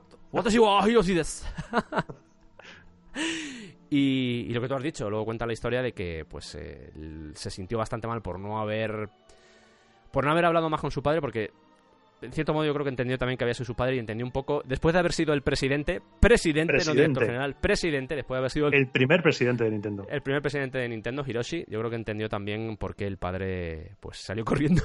Sí, porque es que las pasó, si se permite la expresión, las pasó putas, las ¿eh? pasó putas, las pasó putas. De hecho, vamos a volver a Hiroshi porque tampoco queremos hacer esto amarillista. De hecho, Volvemos hablando- atrás, sí, sí, no queremos hacer... Es un drama, eso es un drama y Es no un drama, es un drama, es un drama. Pero bueno, tenemos a Hiroshi que, que se libra de la guerra, hay que decir también, porque... Le pilla la guerra en Japón, que entra en 1944, le pilla con 17 años. Sí, Y claro, la familia Yamauchi tiene mucha influencia, es Nintendo, es, es la empresa de cartas más, más potente de, de Japón. Mm. Entonces el destino que le toca en la guerra es un destino bastante amable. sí, En fábricas del ejército, se dice también que llevaba comida a sus superiores, y bastante relax. sí. Mucho relax, de hecho. Más que ir a la guerra a morir, sí. Sí. Más- Porque si, si por algo se caracteriza a Hiroshi en esa época y luego más tarde cuando va a la universidad es que se le apela el sufrimiento ajeno. Sí, sí. De hecho, lo vamos a ver, Tal cual. Lo vamos a ver justo después porque, bueno, como bien has dicho, eh, estalla la guerra y, y Japón pierde la guerra, como todos sabéis. Lanzan las dos bombas nucleares que lo revientan todo, se rinde Japón. Nintendo ayuda en la guerra con cartas patrióticas, distribuye cartas patrióticas para hacer el proyecto de la Gran Japón Mm. y se la pega. El ánimo nacional es destruido. Y con él, entre comillas, todas las empresas del país. Porque, claro, eh, te encuentras con que la gente lo que quiere es reconstruir su casa, no quiere comprarte cartas. Exacto. Quiero comer y dormir bajo un techo. ¿Y qué piensa Sekiryo? Bueno, pues si no me las compran aquí, igual me las compran fuera, claro. Pero fuera le dicen, ¿dónde vas, tío? O sea, aquí estamos igual, también hemos estado en guerra. Entonces, Estamos hechos polvo. es que llegó hasta a fundar una empresa que se llamaba Napoleón, que estaba dedicada a, a vender fuera del país, fuera de Japón. Ocultando. Todo ocultando que fuera Nintendo, que fuera Japón. pero se comieron mocos porque obviamente pues en otros países estaban igual. Entonces Sí. llegamos a 1945 y nuestro querido llamado Hiroshi entra a la universidad, se va a Tokio, eh, entra a la Universidad de Waseda a estudiar Derecho. Es, es una universidad élite, ¿eh? Sí, sí, es de esas caras, de, de las mejorcitas que hay en, en Japón, de esas que dices tú, esto no lo paga cualquiera, ¿eh? De esas que salen en los doramas que los ricos se creen de los pobres. Esas, esas. Que lo que me hace gracia es que una de las técnicas que usaron para, para esta época, porque estamos, repetimos, posguerra, con todo lo que conlleva eso, de miseria, etcétera, claro, Brutal. Una de las tácticas que usó, en este caso Sekiryo, que tonto no era, ¿sabes? Que ya tenía cierta experiencia en lo de casar a gente que saliera mal, como por ejemplo Sikanoyo, que salió corriendo, dice, vamos a ver, Hiroshi, ven aquí. Dime, abuelo, ¿qué pasa? Que te vengas aquí. Mira, que tienes, tienes ya 18 años. ¿Qué quieres? No, mira, que, que la empresa va un poco floja. Entonces lo que voy a hacer es casarte a ti. ¿Cómo? Sí, no, déjame que te cuente. No te pongas nervioso, no te pongas nervioso. ¡No! Y, empezó, y Hiroshi seguro que empezó a tirarle cosas. ¡Que no me cases! ¡Que no! Te digo yo a ti que sí. ¡Hazme patatas! Dándole cabezazos a, a las puertas, que son, cono, son de papel, a casas japonesas, rompiendo la puerta. ¡Que no me cacho, parguela! ¡Que no me cacho, nano! ¿Quieres sentir en el pecho? y le dice, mira, eh, hay una chica de buena familia, de la familia Inaba, ¿te suena algo la familia Inaba? No me digas, esos son la, familia del Daimyo, los samuráis estos súper conocidos, la familia Inaba, el clan Inaba, ¿me vas a casar con alguien del clan Inaba? Y dice Sekiryo, sí, es que están forrados. Esos, vasallos de Tokugawa, o sea, era, era la, la crema, o sea, Y dice, te caso con ella y así pues eh, logramos superar esta etapa de crisis que está teniendo Nintendo. Y dice Hiroshi, bueno, mira, vamos a hacer una cosa, cásame con quien quieras, que yo me voy a dar la vidorra. Voy a tener a la mujer en casa, yo me voy a ir a Tokio. o sea, es que, es que recordemos, volvemos a repetirlo, 1945. Sí, sí. Este chaval se casa con, con la descendiente, con, con Michiko Inaba, a los 18 años. Les regalan una casa en Shibuya. Ojo, peligro.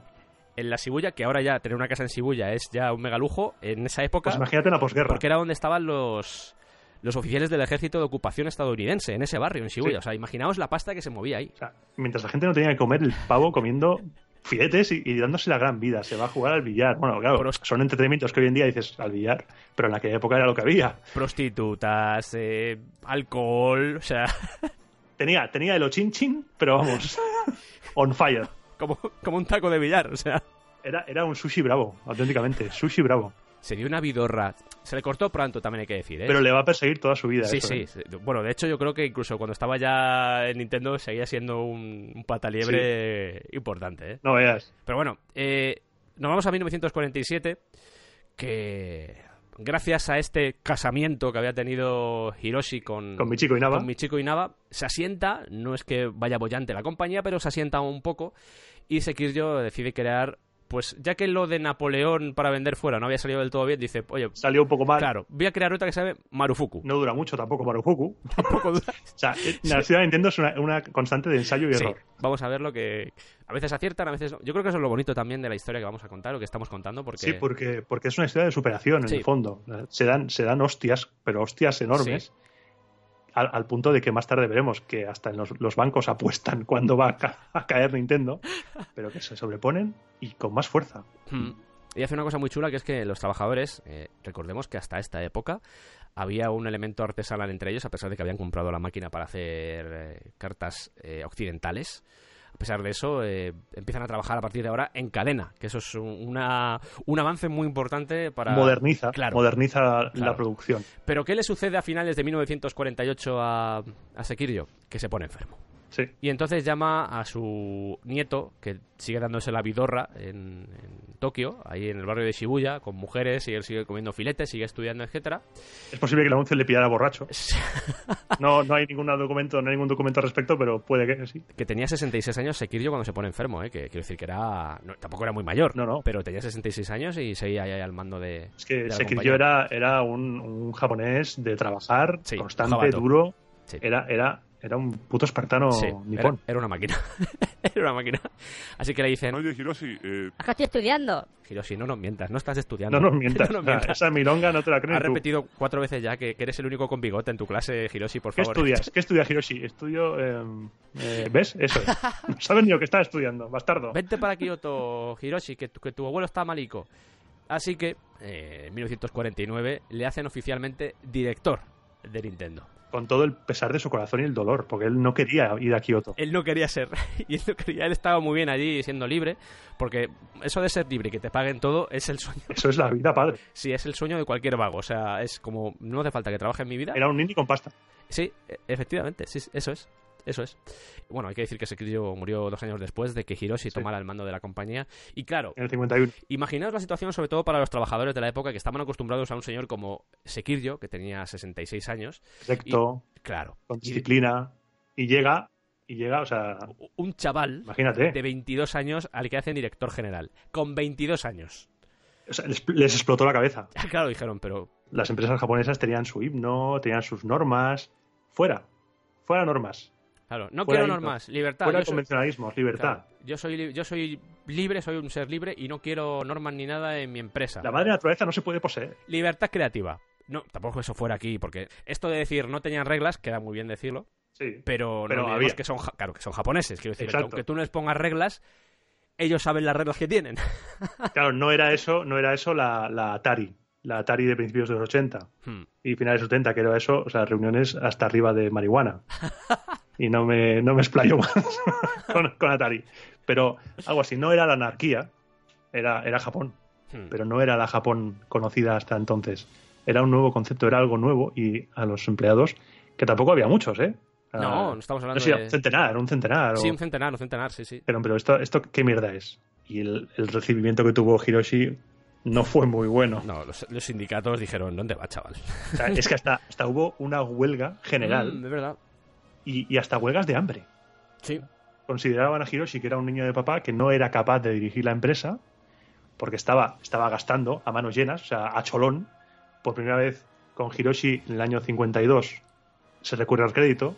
También funda, une la sociedad Marufuku que habíamos hablado antes Hmm. y Yamauchi Nintendo la funde en una sola sociedad anónima llamada Nintendo Copai, ya para que el corporativismo, ya vemos que está avanzando la historia desde una tienda local hasta una sociedad que se va dividiendo y aquí ya una sociedad anónima que ya empieza el concepto de megacorporación que acabaría siendo Nintendo. Hmm. Amplía las instalaciones, centraliza todo en un nuevo lugar, había, había 1.500 metros cuadrados de, de instalaciones de Nintendo, compra, añade otros 3.500 en el barrio de Higashiyama y van a la guerra. ¿Y cómo se, y cómo se resuelve la guerra? O sea, le hacen una huelga y dicen, "Mm, muy bien, me estáis haciendo una huelga. Y Me parece bien, tenéis de hecho. Tenéis derecho a hacerla, no os preocupéis. Pero ¿qué hace para solucionarla? Porque esto es gracioso porque dentro de esa huelga hay gente que está a favor de Hiroshi, de que dice, oye, pues está bien esto de que nos muevan de sitio, porque bueno, vamos a ir a más y... Y otros que piensan, no, a ver, este tío se le está yendo la pinza, está No comprando sabe aquí. dónde va. Claro, el rumbo no, se está es- perdiendo. Claro, esto es el rumbo que teníamos con Sekiryo está... no tiene sentido esto que estás haciendo, tío. Entonces, ¿qué sucede? Pues que tenemos grupos que están a favor y en contra. ¿Y qué hace con los grupos que están en contra? ¿Qué hace con todos esos trabajadores? Le dice, oye, que no volváis mañana. Gracias por venir. Buenas noches. Despide a todos los empleados que se habían opuesto a él. Tela. Para mostrar una vez más el talante de, de Hiroshi. ¿eh? Que muy bien, muy moderno, muy no hay normas, pero como le lleves la contraria, te destruye, te hunde el pecho.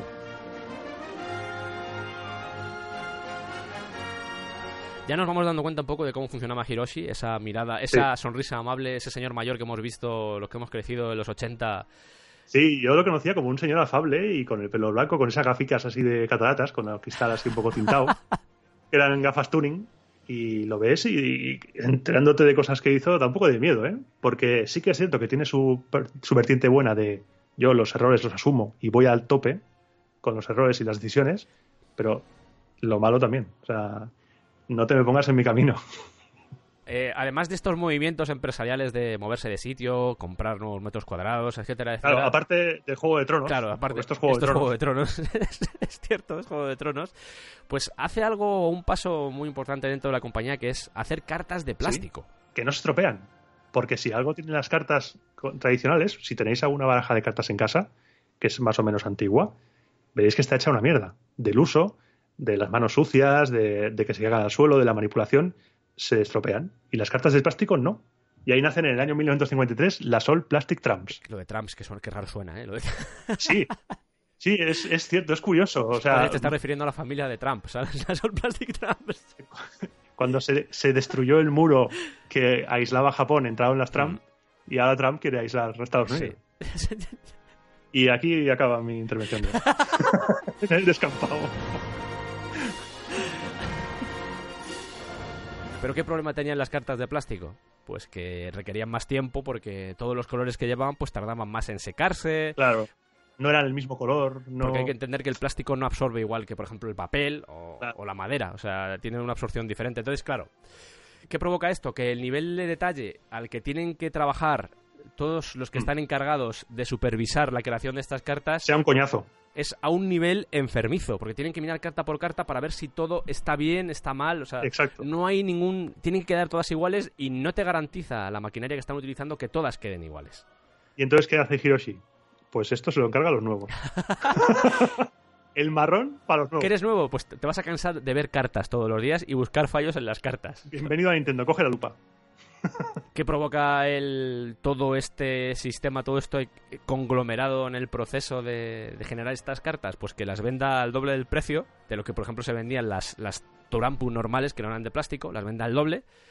Y aún así, aún vendiéndolas al doble, se venden. Aún así, éxito. Es que es la clave es reducir los costes y aumentar la venta. Mm.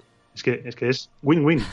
Gastas menos y, y- y recibes más. Y justo por esta época, nos estamos moviendo ahora entre 1953 y 1954, y justo en esta época volvemos a recuperar eso de Napoleón, y os vamos a hacer, vamos a, a Sí. desvelar uno de los spoilers que os hemos hecho antes, la demostración de por qué lo de Napoleón eh, se pensaba que era el presidente de los Estados Unidos. En 1931, Sekiryo eh, pues registra oficialmente el nombre del, de las Daitorio, las que tenían el, pues el, el dibujo de Napoleón.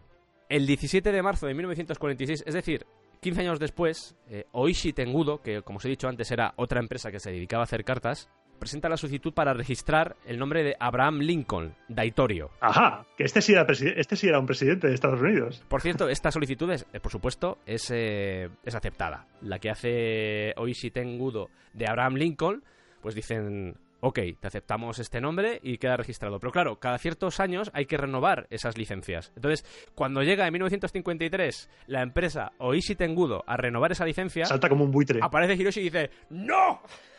Objection. ¡No! Y claro, los de Oishi Tengudo dicen, ¿por qué? Dicen, porque nos queréis copiar. nos queréis copiar.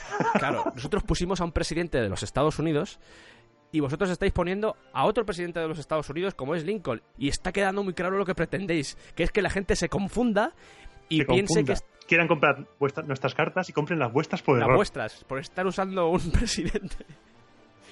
Bueno, Nintendo, eh, por supuesto, perdió, o sea, porque aquí hubo juicios, etcétera, pero... Ese, ese movimiento, quedaos, Sí. quedaos con ese movimiento de Nintendo, porque en el futuro va a ser al revés.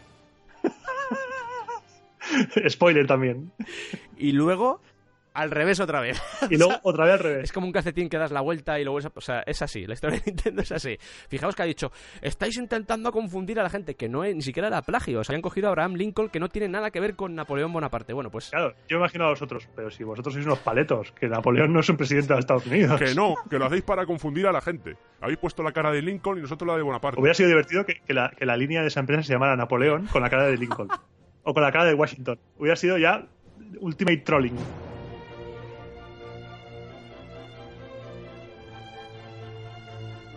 Y después del, del mega fail que supuso esta intentona judicial de Hiroshi para, para, no sé, era algo surrealista.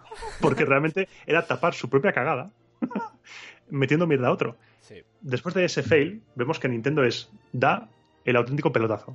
El melocotonazo mayor. En el año 59 adquiere los derechos de explotación de los personajes de Walt Disney. Oh... Oh shit. Esto es, esto es serious crap. O sea, ya en el 60, primer anuncio de televisión con las Disney Tram. Y la, la empresa en esta, en esta época, la producción con las cartas de Walt Disney, con, con las Disney Tram, se multiplica por 5. O sea, imagínate, en el año 58, la cuota de mercado de Nintendo en Japón es del 30%. Y solo cuatro años después, gracias a las Walt Disney Tram, en el 62, pasa al 80%. Estamos hablando de una época, la de los 60, en la que habían pasado ya 15 años de la guerra y ya Japón estaba volviendo otra vez a, a comprar Sí. tecnología, estaba fabricando electrodomésticos, quiero decir... Japón se empezaba a levantar, Claro, se volvía a levantar. Claro, claro, y estamos hablando de una época en la que hacía falta esto. Precisamente deja, no deja de ser curioso que, que estableciera este tipo de relaciones, que luego en el futuro también haría con Hanna-Barbera. Por cierto, no solo acabaría con Disney, sino luego en el futuro también sería con Hanna-Barbera, que se dedicara a conseguir licencias fuera de su país, que eran muy conocidas en Japón, porque Disney en Japón lo petó muy fuerte. Lo petó fortísimo. Es la época en la cual los japoneses vuelven a salir a la calle, vuelven a divertirse, Mm. quieren vivir.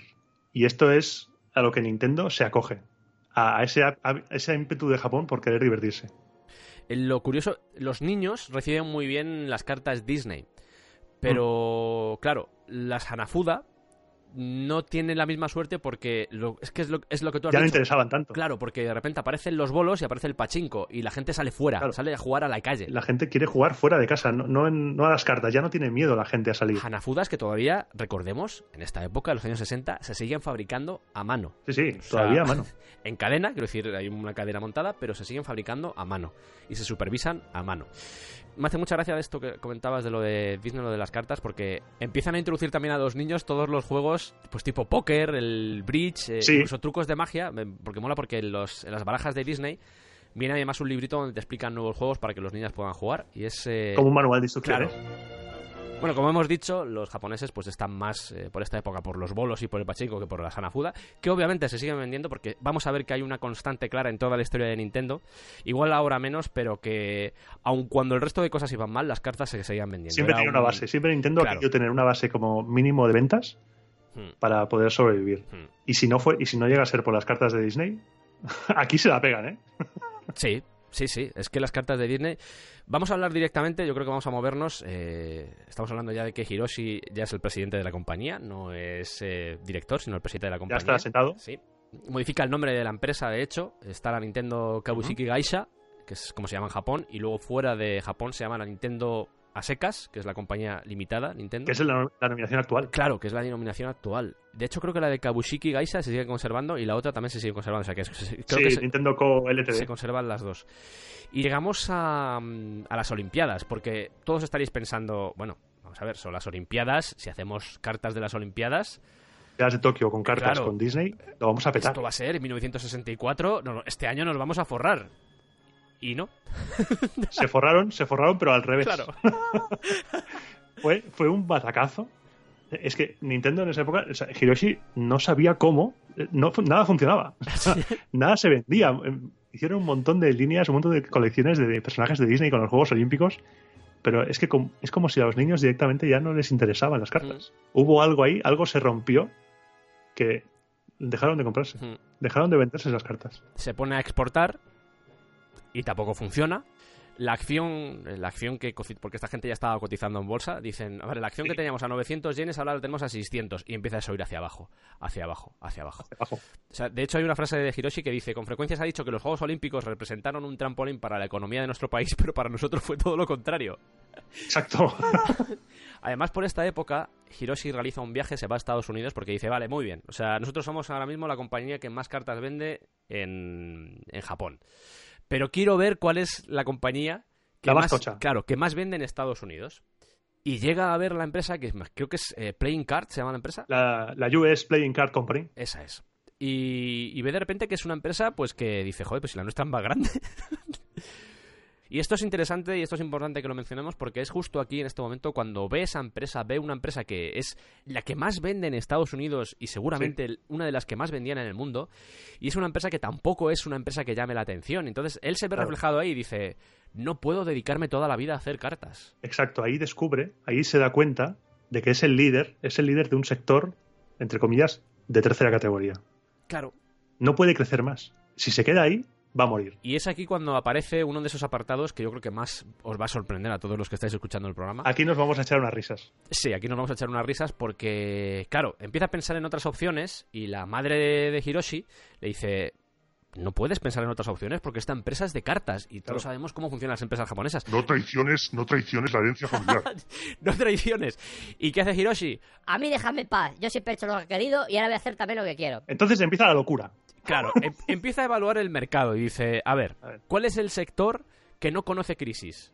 Entonces piensa, mm, a ver, vamos a ver, eh, la gente nunca va a dejar de comer. Claro. ¿Y si hacemos, no sé, eh, arroz instantáneo? Vamos a crear la sociedad San Shokuhin y vamos a comercializar arroz instantáneo. Lo repitamos otra vez, arroz instantáneo de Nintendo. que, se- que utilizaba, eh, llegó a utilizar a personajes como Popeye en el 65 Sí. o, o incluso a personajes de Disney también para vender el arroz. Pero Ah, valía todo, ahí Sí. valía todo. crea o abre una fábrica que está a las afueras de Kioto que tiene 5.000 metros cuadrados y luego vamos a ver que esta fábrica que se, en principio se destinó a fabricar material dedicado a la alimentación luego se destinó a otras labores por eso lo dejo Exacto. claro porque luego vamos a hacer mención para que os quedéis con ello pero bueno Porque, por supuesto, la hostia estaba anunciada. la hostia O sea, que la gente nunca va a dejar de comer, no, no, pero Claro. es que eso no significa que vaya a comer lo tuyo. No significa que vaya a comer tu arroz cuando se lo pueden hervir perfectamente en arroceras. O sea, Cierto, que una cosa es el ramen y otra cosa es el arroz instantáneo de que Nintendo. también lo sacaron, pero claro, había tanta competición en aquella época con el tema de la alimentación, porque era justo Sí. el boom de, de ese tipo de El boom alimentación. del- de, la Claro. sopa de fideo instantánea. Los noodles, etcétera, y claro, Mm. estaban en pleno auge y se comió los mocos. Entonces dice, vamos a ver, ¿Qué más cosas no va a dejar de hacer nunca el ser humano? Tenemos comer, el sexo. ornicio. Claro, ya sabemos que, que Hiroshi Yamauchi le molaba. Era bastante, era bastante de, de lo que es de la fiesta. sí. Y dice, pues, pues espérate, tengo la idea que nos va a sacar de pobres. Sí. ¿Y si hacemos Love Hotels? Hoteles de amor. Para quien no lo sepa, los hoteles de amor son eh, hoteles por horas. Una pareja va a ir al hotel, que un par de horitas, venga, pagando, fuera, o una noche entera. Son hoteles para la coyunta. De hecho, en, en Kabukicho, en Tokio, eh, hay calles enteras llenas de Love Hotels. Y me diréis, hombre, serán hoteles normales. No, no. Son Love Hotels. Además, te lo Yo- dejan claro. Yo lo sé porque lo he visto en tus fotos. es increíble la cantidad de Love Hotels que hay. Pues Nintendo intentó meter ahí, meter ahí baza. ¿Y qué pasó? Ah, ah, Aquí tenemos que decir el comentario que hacía la prensa, esa prensa Claro, amarillista, porque cuéntalo, porque es, es muy bueno. ¿eh?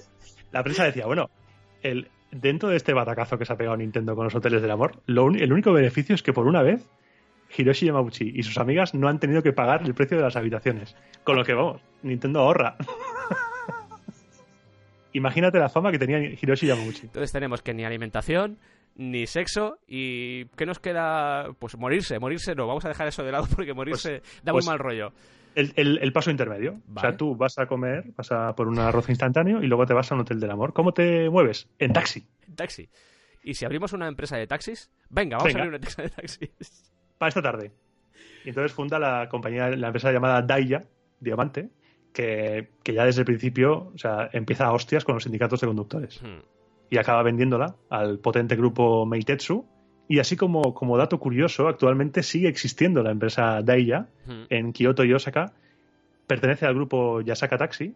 Y el logotipo lo viste tú, lo viste tú en Japón cuando Sí, fuiste. sí. Es un trébol de tres hojas. Creo que lo comenté en el especial de Japón, pero todos los taxis, al menos de, de Kioto y Osaka, tienen encima como una especie de, de simbolito que es como si pertenecieran a un clan. Y este está ahí. Es, es tal cual, es tal cual. No sé si los tengo todos, pero fácilmente puedo tener una- unas 12 o 13 empresas de taxi. Fácilmente, ¿eh? Sí.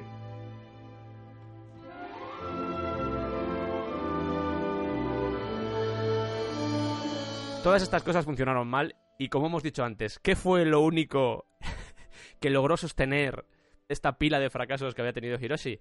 Las cartas. Las cartas, las a la cartas. juda. Y esta es la primera vez en la historia de Nintendo que la empresa se endeuda. Pero además a lo bruto. Mm, Creo recordar que era una deuda de 5.000 millones de yenes Sí, la que tenía Nintendo. Una brutalidad. Una bestialidad. ¿Y qué es lo que decías tú de eso? Que los banqueros estaban alrededor de la empresa ahí sobrevolando diciendo, a ver cuándo Sí, caen, sí. a ver cuándo caen. Hiroshi, Hiroshi llega a decir que, que cada mañana cuando se levantaba él estaba convencido de que ese día iba a ser el último de la compañía. Eso es... Eso es tremendo, ¿eh? Porque la, la situación estaba realmente, realmente mal. Entonces dice, dice Hiroshi, espérate, vamos a ver una cosa. Si todo lo que estoy haciendo se va a la mierda, Igual es porque no... quizá el problema soy yo. que, es algo, que es algo que es un ejercicio de autoanálisis y autocrítica muy importante porque es, es el gran fallo de los presidentes de, de querer personalizarlo todo y tomar todas las decisiones. Sí. Pues él lo que hace es, dice, voy a, voy a confiar la empresa, el futuro también de la empresa, en jóvenes talentos. Y empieza a intentar reclutar jóvenes talentos, jóvenes cerebros, licenciados, titulados no, universitarios jóvenes. ¿Y qué pasa? Claro, Nintendo no deja de ser una compañía de cartas bastante en un mercado, como decíamos antes, de tercera, así que nadie quería ir. Hasta que aparece dos hombres, Hiroshi Manshi y sobre todo Gunpei Yokoi. Un Yokoi. Que Gunpei Yokoi, que no vamos a entrar, pero es el padre de la Game Boy. Hasta ahora hemos dicho que se dedicaban sobre todo a, a tema de cartas, pero había más juegos de sociedad, lo comentamos en aquel mítico edificio de Tokio en el que tanto occidentales como japoneses compartían juegos de entretenimiento, estamos hablando del shogi, del go y del mahjong, y empiezan a sacar juegos de esto, esto que parece muy obvio, esto que parece algo normal que una empresa que se dedicaba a las cartas, que no dejaba de ser un juego de sociedad las cartas, no hubiese caído en fabricar este tipo de productos, sorprende bastante, sobre todo después de haberse metido en cosas como Love Hotels, etcétera, porque igual Claro. igual estaba más cerca el camino de lo que se pensaba. Estamos hablando de juegos tradicionales, e insisto, que llevaban siglos en Japón. O sea, el shogi, para entendernos, es el ajedrez japonés. O sea, no deja de ser otra cosa. Y gracias a estos tres elementos, gracias a ese paso que da Hiroshi, o gracias a ese paso que da la empresa de decir, vale, nos hemos dedicado a las cartas, hemos intentado cosas que no han funcionado, vamos a intentar ahora con los juegos, a secas. No juegos de cartas, Los juegos los juegos. que reúnen a la familia. Claro, los juegos. Y es aquí cuando empieza a adquirir licencias de, de juegos extranjeros, porque claro, Claro. tenemos que tener claro que a pesar de que había gente como Gunpei Yokoi, que vamos a ver que fue muy importante a la hora de, de, pues, de pensar en juegos nuevos. De hecho, yo creo que fue clave, más que importante, Fue fue clave. clave. en la Con una anécdota que veremos luego, Sí, que, es, que es enorme. es enorme. Un departamento de I+D que se dedicara a fabricar o a crear cosas era muy complicado. De hecho, es- esa fue la razón por la que se fueron a juegos tradicionales, porque dijeron aquí no tenemos que estudiar nada. Y fue el hecho de que se fueran a juegos que eran extranjeros, como por ejemplo Rabbit Coaster. De hecho, en 1968, el Twister, el famoso Twister que yo creo que casi todos hemos jugado, el de los, El los, los circulitos de colores que vamos ahí El queriendo. de mano izquierda en círculo verde, pie derecho en azul. El de clase de yoga gratis. sí. Exacto. Ese- ese. Fue adquirido también por parte de Nintendo y fue introducido en Japón. Con poco éxito. ¿Por Se qué? los mocos. Claro, ¿por qué? Diréis, pues es un juego súper divertido que en Estados Unidos lo había petado salvajemente. ¿Por qué no funciona en Japón? Porque Japón no es Estados Unidos y Claro. los japoneses son un poco más reacios a, a adquirir, a ponerse en ciertas posturas en público, son más Hmm. pudorosos. Entonces, decide hacer algo, y yo creo que esto es muy importante señalarlo, porque durante muchos años lo de NG, el logo que aparecía en las cajas, se pensaba que era Nintendo Games. Y eso no es del todo cierto. Acabaría siendo cierto, pero en esta época no era así, porque originalmente ese NG en realidad era Nippon Game Co. Sí. que era la forma que tenían de vender su marca en el extranjero los japoneses. Es decir, si lo vendían como Nintendo Games, que es lo que se acabó convirtiendo cuando ya la empresa cogió renombre, pues la gente iba a decir, ¿Nintendo? ¿Qué es esto de Nintendo? Vendiéndolo como Nippon Game quedaba más claro, o al menos sonaba como que era extranjero, como que no venía de Estados Unidos, quedaba como... Exacto. Jugaban con, también con ese elemento exótico. Efectivamente. Era mucho más llamativo. Claro.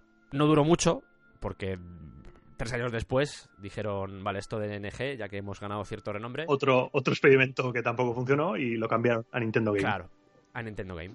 Es verdad, Nintendo Game, Sí, sin la S. Sin la S. Porque era, era el sello que se ponía en la caja, entonces en plan, esto es un juego de Nintendo. Nintendo Game. Y llegamos aquí a la anécdota esa... Llegamos a la, a la mega anécdota. Sí, porque comentábamos la entrada de Gunpei Yokoi en Nintendo. Y este hombre, Gunpei Yokoi, era el responsable del mantenimiento de las máquinas. Pero claro, era un titulado universitario, era un, era un crack el tío en lo suyo. Y esa tarea, pues quizá le ocupaba que dos, o dos horas y media. ¿Y qué hacía el resto de su jornada? De, de 13 horas japonesas. pues se había montado un taller en el cual se dedicaba a crear juguetes, su pasión, se dedicaba a su hobby, tenía un taller, iba montando juguetes, cosillas, y un día, Hiroshi paseando, me lo imagino paseando por Nintendo, con las manos así en la espalda, cruzadas, Sí. ¿sabes? En plan, bueno, pues está. ¿qué están haciendo mis empleados hoy? Vamos a ver. Te- y entra en el taller y descubre a Gunpei Yokoi trasteando con un armatoste, con una especie de, de cosa que se alarga, y le dice, ¿qué estás haciendo? Vente para mi despacho ahora mismo. Ha sonado muy mal eso. Sí, ¿verdad? Es, es, ¿Cómo lo definirías tú? Trasteando con una cosa que se alarga, ha sonado muy mal. Es que, es que ¿cómo, cómo, cómo definir el Ultra Hand? Sí, es como una tijera que te hace una especie de pinza que hace que cuando tú la cierras se alarga y coges, puedes coger cosas. ¿recordáis esto de los dibujos animados en los que hay un guante de boxeo y alguien usa como una especie de tijeras y se alarga el guante de boxeo y golpea a alguien? Tal Pues, cual. pues esto sería lo mismo, solo que en plan con unas manos al final que parece para coger las salchichas de la barbacoa. Es el, es el gadget humano. Claro. Y tú dices, esto, ¿Esto, ¿Esto qué es? Entonces Esto- llega- esto llegan al es? taller, va Gunpei dice, mierda, mierda, que me van a echar. Ya ves tú, que la he liado, que la he liado. Y Hiroshi dice, mmm. a mi despacho ahora mismo. y llévate la mierda esa que. Y, y en lugar de caerle el broncote del siglo en cualquier empresa de aquí, ese hombre estaría despedido. eh, Hiroshi Yamauchi ve el símbolo del yen en sus ojos. Clic, clic, clic, clic. y Dice, pues venga, vamos, me la voy a jugar. Vamos a intentar vender esto. Y la Ultrahan, que es así como se llamó el, el artilugio que se alarga, se convirtió en un éxito de ventas con 1,2 millones de unidades vendidas. Recordemos que para que en esa época un producto fuera un éxito comercial, tenía que superar las 100.000. 1,2 millones. Y gracias a la Ultra Hand, a un detalle tan, vamos a decir, tonto como la Ultra Hand, Sí. Que en aquella época hay que también remontarse a 1966 y este tipo de cosas lo petaban. Eh, además tiene cierta coña porque, bueno, pues tú alargas el brazo y puedes gastar bromas, etcétera. Me imagino que a los niños les gustaba bastante. Pero estamos hablando de que algo como esto, como la Ultra Hand, fue uno de los elementos que consiguieron rescatar a Nintendo de todas las deudas y de todos los acreedores que tenían alrededor. En 5 años, en 5 años, 5 o 6 años, creo recordar, Nintendo se, se libró de todas las deudas. Hmm. Y esto hizo que se reestructurara la empresa. Claro. Y eso hace claro. que Hiroshi Yamauchi se replantee la reestructuración de la empresa. Crea, la divide en tres, en tres secciones. Una dedicada a los juegos de cartas, a las cartas tradicionales. Otro a las cartas occidentales. Pongamos un caso, Hanafuda, Trump, para, para entendernos. Y una tercera sección Sí.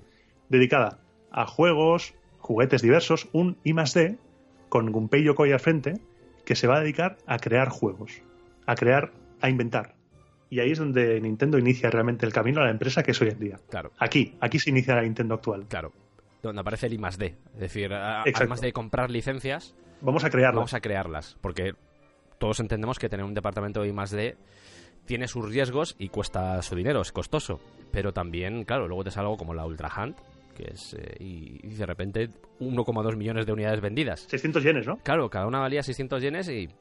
Es que echa cálculos en el 1966. O sea, Es que es eso. En el 67, por ejemplo, los juegos de cartas todavía suponen un 70% del volumen de negocio de Nintendo. Dos años después, los juegos de cartas solo el 30%. Da un vuelco. hmm, Esa situación que había visto Hiroshi Yamauchi en la US Playing Cards consigue revertirla. Las cartas son algo para mantenerse, pero la empresa realmente vive del I+D. Y esta tercera sección del I+D, ¿dónde, dónde se asentó? claro, el- aquella fábrica de arroz que había a las afueras de, de Kioto, en, en Uji. Allí. Allí. Esos 5.000 metros cuadrados que había de- de- dedicado a arroz instantáneo. Es, ese. es el taller de juegos de Gunpei Yokoi. Es, es el Chiqui Park de Gunpei. Yokoi. Habría más juegos por esta época también, el, el Ultra Machine, Sí. por ejemplo. El anuncio es genial porque la máquina da miedo. Vamos a ponerlo. 王田淵にチャレンジしよう。任天堂のウルトラマシーン。カーブ。シュート。いろんな変化球が楽しめます。王田淵にチャレンジしよう。任天堂のウルトラマシーン。Bueno, estamos hablando de una máquina que es como el típico tenista que está entrenando con la máquina que lanza pelotas. Pues en el anuncio podéis buscarlo, Ultra Machine. No sé Sí, si. yo he visto y es una máquina que va, que va tirando bolas de ping-pong, Eso es. pero a una velocidad. Claro, a una velocidad tremenda y dentro de la casa. De hecho, es para. Se supone que es para practicar béisbol. Entonces ves a gente dentro de la casa lanzándole pelotas de ping-pong Todo muy normal. Y pegando- Todo muy loco. y pegando golpes con una especie de, de- de bate de béisbol chiquitico a las, a las pelotas de, de ping-pong. De hecho, hay alguna que entra en una pecera. O sea, hay cierto cachondeo con eso porque dices tú vas a matar a alguien. O sea, ten cuidado, chico. Están, están muy locos los japoneses. Bueno, pues en tres años se venden dos millones de Ultra Machine de esta máquina de, de ping-pong. ¿Por qué? Porque el béisbol en Japón Es el deporte nacional, casi. Claro, es muy importante. Y, y qué movimiento inteligente hizo Nintendo en esta época? Decir, vale, en los partidos que se transmitan por televisión, vamos a meter nuestro anuncio de la Ultra Machine para Toma que los niños se vuelvan locos. Product placement de ese y, y anuncios a cascoporro. La televisión poco a poco se fue convirtiendo en una herramienta de expresión para todas estas empresas, sobre todo para las empresas potentes, para vender sus productos. Exacto. Y es muy curioso porque la proliferación de televisiones eh, empezó a a acrecentarse gracias a que el príncipe imperial se casó en 1959 y esto hizo que muchos japoneses, con ese fervor que tienen, porque otra cosa no, pero sobre todo en esta época estamos hablando de que habían pasado 14 años de la derrota en la guerra y muchos japoneses dijeron, vamos, tenemos que comprar televisiones para ver la boda de nuestro príncipe imperial. Ajá. O- Ojete torcido 2. Y gracias a eso muchos japoneses ya tenían televisión. Y esto lo vio claro Hiroshi y dijo, oye, aquí hay un filón y vamos a empezar a hacer publicidad. Y este movimiento que hicieron con la Ultra Machine, la verdad es que fue determinante, porque de nuevo, dos millones, Dos millones, ¿eh? una salvajada. O sea, una empresa que en principio se dedicaba a las cartas y que se había dedicado a hacer Love Hotels, de repente encuentra el camino a seguir. Y, y se mete a ello a tope. Me hace mucha gracia de esta época porque no había muchos juegos para niñas. De hecho, solo hay uno, que es una especie Una como casita, de... una casa de muñecas. Sí, una casa maleta con muñecas, pero me hace- mucha gracia porque se podía combinar con juguetes para chicos, entonces podías jugar, que eso es algo que yo alguna vez eché de menos cuando era pequeño y mi hermana tenía Barbies y yo tenía los He-Man, y entonces no... había algo que no... Es que, ¿por qué, ¿por qué no mezclarlo? Claro, había algo... No hay nada de malo con una niña que quiera jugar con muñecos y una- un niño quiera jugar con muñecas. Y es algo que Nintendo en, en los 70, ¿eh? Esto es finales de los 60. Más aún porque, eh, de hecho, creo que Barbie y He-Man, creo que los dos eran Mattel. Sí, Pues no, pues no había forma, eso quedaba muy raro. Yo juntaba una Barbie con mi He-Man y el He-Man le llegaba por el ombligo, al... entonces era, era muy raro. Es que el He-Man era chaparrito, el He-Man era Sí. muy chaparrito, era, se, Era Tyrion Lannister. se ciclaba, Sí. era Tyrion se ciclaba y la Barbie a nivel tamaño era un elfo. Dos metros treinta, Un ent. era un ent. Dos metros treinta de señorita. Luego también hay más juegos, e hicieron mucho hincapié en el tema de los trucos de magia, que es, yo creo que es una de las cosas que más nos gustan a los chavales cuando somos jóvenes, poder acceder a esos trucos de magia, llevártelo al colegio y decir, mira, voy a hacer desaparecer esto dentro de esta caja. Y Delicioso, porque luego riza, riza el rizo Nintendo con los juegos Sí, de magia. sí. Lo veremos. Sí, como ya se veían, ya tenían el colchón ya hecho, ya con todos los juguetes que estaban sacando, porque hay un montón, y eso en el libro, insistimos, en el libro La historia de Nintendo que os estamos recomendando durante todo este programa, aparecen un montón de juegos que no estamos comentando aquí. Sí, no hemos querido caer en la enumeración. no, no, no, no, no. porque si no sería un tostonazo y, y Claro, queremos que os lo paséis bien escuchándonos. Igual que nosotros nos pasamos bien explicando. eso es. Y aparecen un montón de juegos eh, con fotografías, con la explicación de qué consisten. Y de verdad que mola mucho ver la cantidad de juegos que tenían. Estaba, había juegos de, de puzzles, había, yo qué sé, había mil historias. Había, había uno muy loco que era, se llamaba Hip Flip, Sí, que era a dobles. Tú te ponías como un hula hop, la persona que estaba dentro tuyo también, y había como una especie de péndulo que si movías la- las caderas tenía que dar vueltas ese péndulo. muy raro, Muy loco. muy raro. Muy raro todo. Nintendo está sumergido en esto de crear juguetes nuevos. Está Gunpei Yokoi está ahí dándolo todo, creando nuevos juegos. Está a muerte. Y claro, y eso ha creado pues eh, que pues que la empresa por fin pueda relajarse un poco después de haber estado al, al borde del precipicio. El tema es que se dan cuenta, eh, quieren más, son ambiciosos y quieren más. Es, ¡Quiero más! Y se dan cuenta de que por aquella época había otras empresas como Takara, como, como Bandai, sin ir más lejos, Mm. Que, que estaban por encima de ellos. Llevaban más tiempo y el mercado de los juguetes lo habían desarrollado pues de otra forma. Lo habían desarrollado, llevaban mucho tiempo ya desarrollándolo, mm, porque Nintendo, dentro de lo que cabe, pues acababa de llegar a ese tipo de mercado. Entonces, Claro, era, era el pececito nuevo que llegaba al océano y había tiburones. sí. Y entonces, claro, se paran a pensar y dicen, ¿qué tipo de producto podemos sacar? ¿En qué nos podemos diferenciar del resto? ¿Qué- ¿En qué podemos mejorar lo que los demás ya ofrecen? Y aquí surge la electrónica. Que es en, en años 70 el nacimiento de la electrónica. Ya pasamos de calculadoras a esa aplicación a los juguetes. Le sucedió en otros momentos de la historia de Nintendo, pero Hiroshi siempre hacía referencia a... A ver, no tomábamos estas decisiones porque fueran meditadas, sino porque no nos quedaba otra, otra alternativa. Es que eso, si lo vas a pensar, Nintendo está donde está por casualidad casi. Sí, Porque siempre se han movido por necesidad. sí.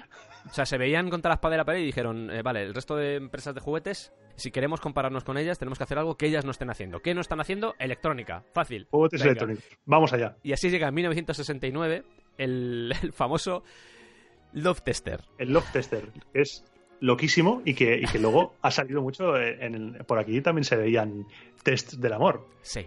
Uno cogía un extremo, el otro cogía otro y la máquina te decía si erais compatibles amorosamente. Y ya está. Era eso. Era, era pura, pura, pura electrónica. O sea, igual es que no acierta esa máquina. O sea, la, de, la de parejas y familias que se habrán roto por ese puto artilugio de Satán. Y gracias a este uso de la electrónica, que luego se desarrollaría más, de hecho, con la figura de Masakuji Uemura, que vamos a ver a continuación, pero mm, aparecieron más juegos además del Love Tester, como el Ultrascope, el L-Conga, que es uno de mis favoritos, que es una conga que luego creo que acabaría, vamos a hablar otra vez de consolas, pero muy En la, en la GameCube. En la GameCube. Creo, creo recordar que era en la GameCube, que eran unos bongos, porque la de Conga es un, como unos bongos. Por hacer la diferencia, las congas son más grandes que los bongos, ¿vale? Para hacer Sí. para todas aquellas personas que no estén muy familiarizados con estos temas, la conga es más grande que un bongo. Y, y puede, puede que ahí estuviera el origen de, de los periféricos de música. Claro.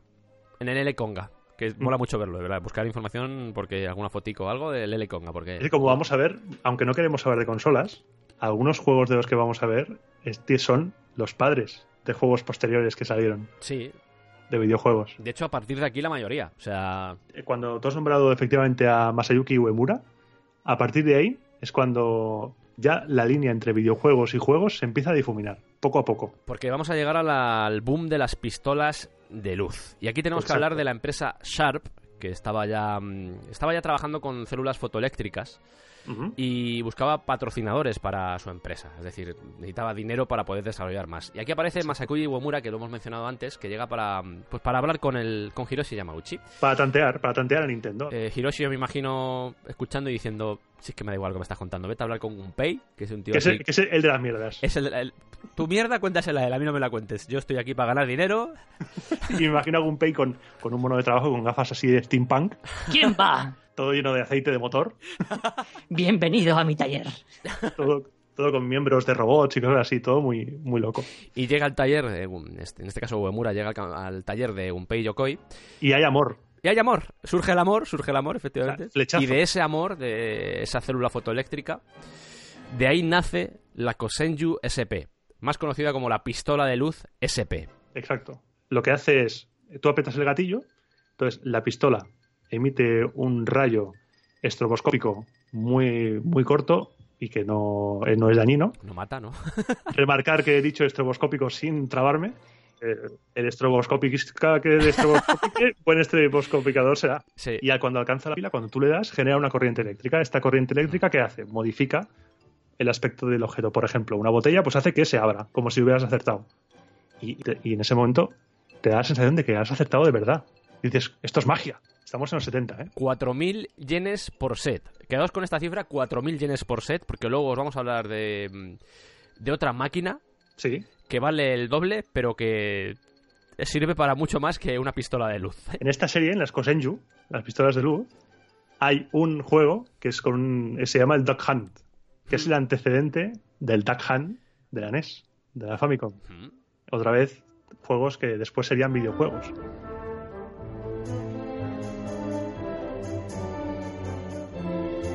Estamos hablando de que, de que este, este juego de, de pistola, de este Konsenju SP, llega al millón de unidades a 4.000 yenes por set. A 4.000 yenes. Qui- Quiero que lo tengáis en mente porque era caro. Estamos hablando de unos 35, más o menos, igual 37, entre 35 y 37 dólares de la época, por euros más o menos igual, porque ya Casi todas las deudas de Nintendo en un solo producto. Claro. El tema es que eh, Uemura, que pues que ya había establecido relación con, con los trabajadores de Nintendo, sobre todo con, con Gunpei, pues su empresa, Sharp, le dice, oye, te vamos a mover de, de zona. Estás aquí en Kioto, pero te vamos a mover a otra. Y dice Gunpei, no, no me vais a mover. No. Se va de la empresa, se va de Sharp y entra en Nintendo. Y a partir de aquí ya... de hecho, la Famicom le debe mucho a, a Uemura. Este hombre, este hombre, Uemura, es el diseñador de la NES y la Super NES. O sea, ojo, ¿eh? Estamos con Gunpei Yokoi, Y fijaos, ¿eh? ¿Dónde empieza esto? y empieza con las pistolitas. Ven que lo de la pistola está funcionando muy bien y dicen, vale, ¿cómo podemos mejorar esto? Pues en primer lugar, eh, la pistola que estamos utilizando ahora funciona de 8 a 9 metros, que yo creo que está bastante bien. Bastante bien para interior. Claro, en vez de eso, vamos a hacerla de 100 metros. O sea, todo el campo, no tienes campo suficiente. En vez de 4.000 yenes, le ponemos 7.500 yenes, que es casi el doble de los 4.000, o sea, es una pasta. Y luego hacemos una versión que sea un fusil en vez de una pistola que sean 14.500 yenes. 14.500 yenes. O sea, Aquí un poco Ubisoft ya, ¿eh? y la gente dice, ¿cómo? ¿Cómo? ¿Estás borracho? Y la gente sobre todo dice, ¿pero dónde queréis que disparemos? Si no tenemos, si tenemos casas pequeñas, ¿qué queréis? ¿Que nos pongamos en mitad de la calle? En mitad ahí de Shibuya a disparar. ¿Dónde, dónde me si ni pongo? siquiera veo a 100 metros, ni siquiera veo dónde tengo que disparar. Así que venden mil ejemplares y se comen la mierda. Se comen los mocos, pero vamos, completamente. Es un fracaso. fracaso absoluto. Y estamos hablando de fracaso en este tipo de productos que eran caros de, de fabricar. Entonces, uff, Entonces. ¿qué hace, qué hace Nintendo? escuece. Escuece, Claro, cada vez que sucede esto con Nintendo, cada vez que se llevan un fracaso de este tipo, ¿qué hace? diversifica. Diversifica, dice. Otra "Me- vez. Me vuelvo loco. O sea, Yamauchi corriendo por las oficinas, ¡vamos a vender! Bueno. ¿Qué vendemos ahora? Que hay que decir que a pesar del fracaso, eh, habían sido los pioneros con el uso de la electrónica y crean mercado ellos, que es lo más importante que hizo. A pesar de este Son fracaso, pioneros. claro, han creado mercado, que es lo, precisamente lo que querían. Pero claro, se han comido los mocos. Entonces, lo que toca de decir, diversifican. ¿Y qué hacen? Se vuelven loquísimos y se meten en el mundo del material de oficina, Sí, creando, creando el, el producto, mi favorito. el que mencionabas antes de los trucos de magia. El que mencionaba antes. Es como un, imaginaos, un, una cajonera, como un mueble, que aparte de tener sus compartimentos para guardar cosas, puedes hacer trucos de magia. Con él tiene compartimentos secretos. Eso es magia nintendera en estado puro. le dijo Gunpei, o sea, le dijo Hiroshi a Gunpei, Gunpei, sácanos de la ruina como sea. Me da igual, te voy a aceptar tu mierda toda la que me des. Y, y vamos, o sea, material de oficina, impresoras, las copilas, Las copilas que son, son, son fotocopiadoras de la época. O sea, que solo imprimían en azul, que tenían un montón de errores de diseño y hicieron un, hicieron un acuerdo con el, con el Ministerio de Educación sí, y en cada colegio había una copilas. Que tardaba en secarse la tinta mil años. La tira. Antes os he dicho que una pistola, las. las eh, el nombre en japonés, las Kosen USP em, valían 4.000 yenes. Bueno, pues la copilas. Os imaginaréis, claro, os estoy diciendo un aparato de fotocopias, esto tiene que ser una esto, pastón.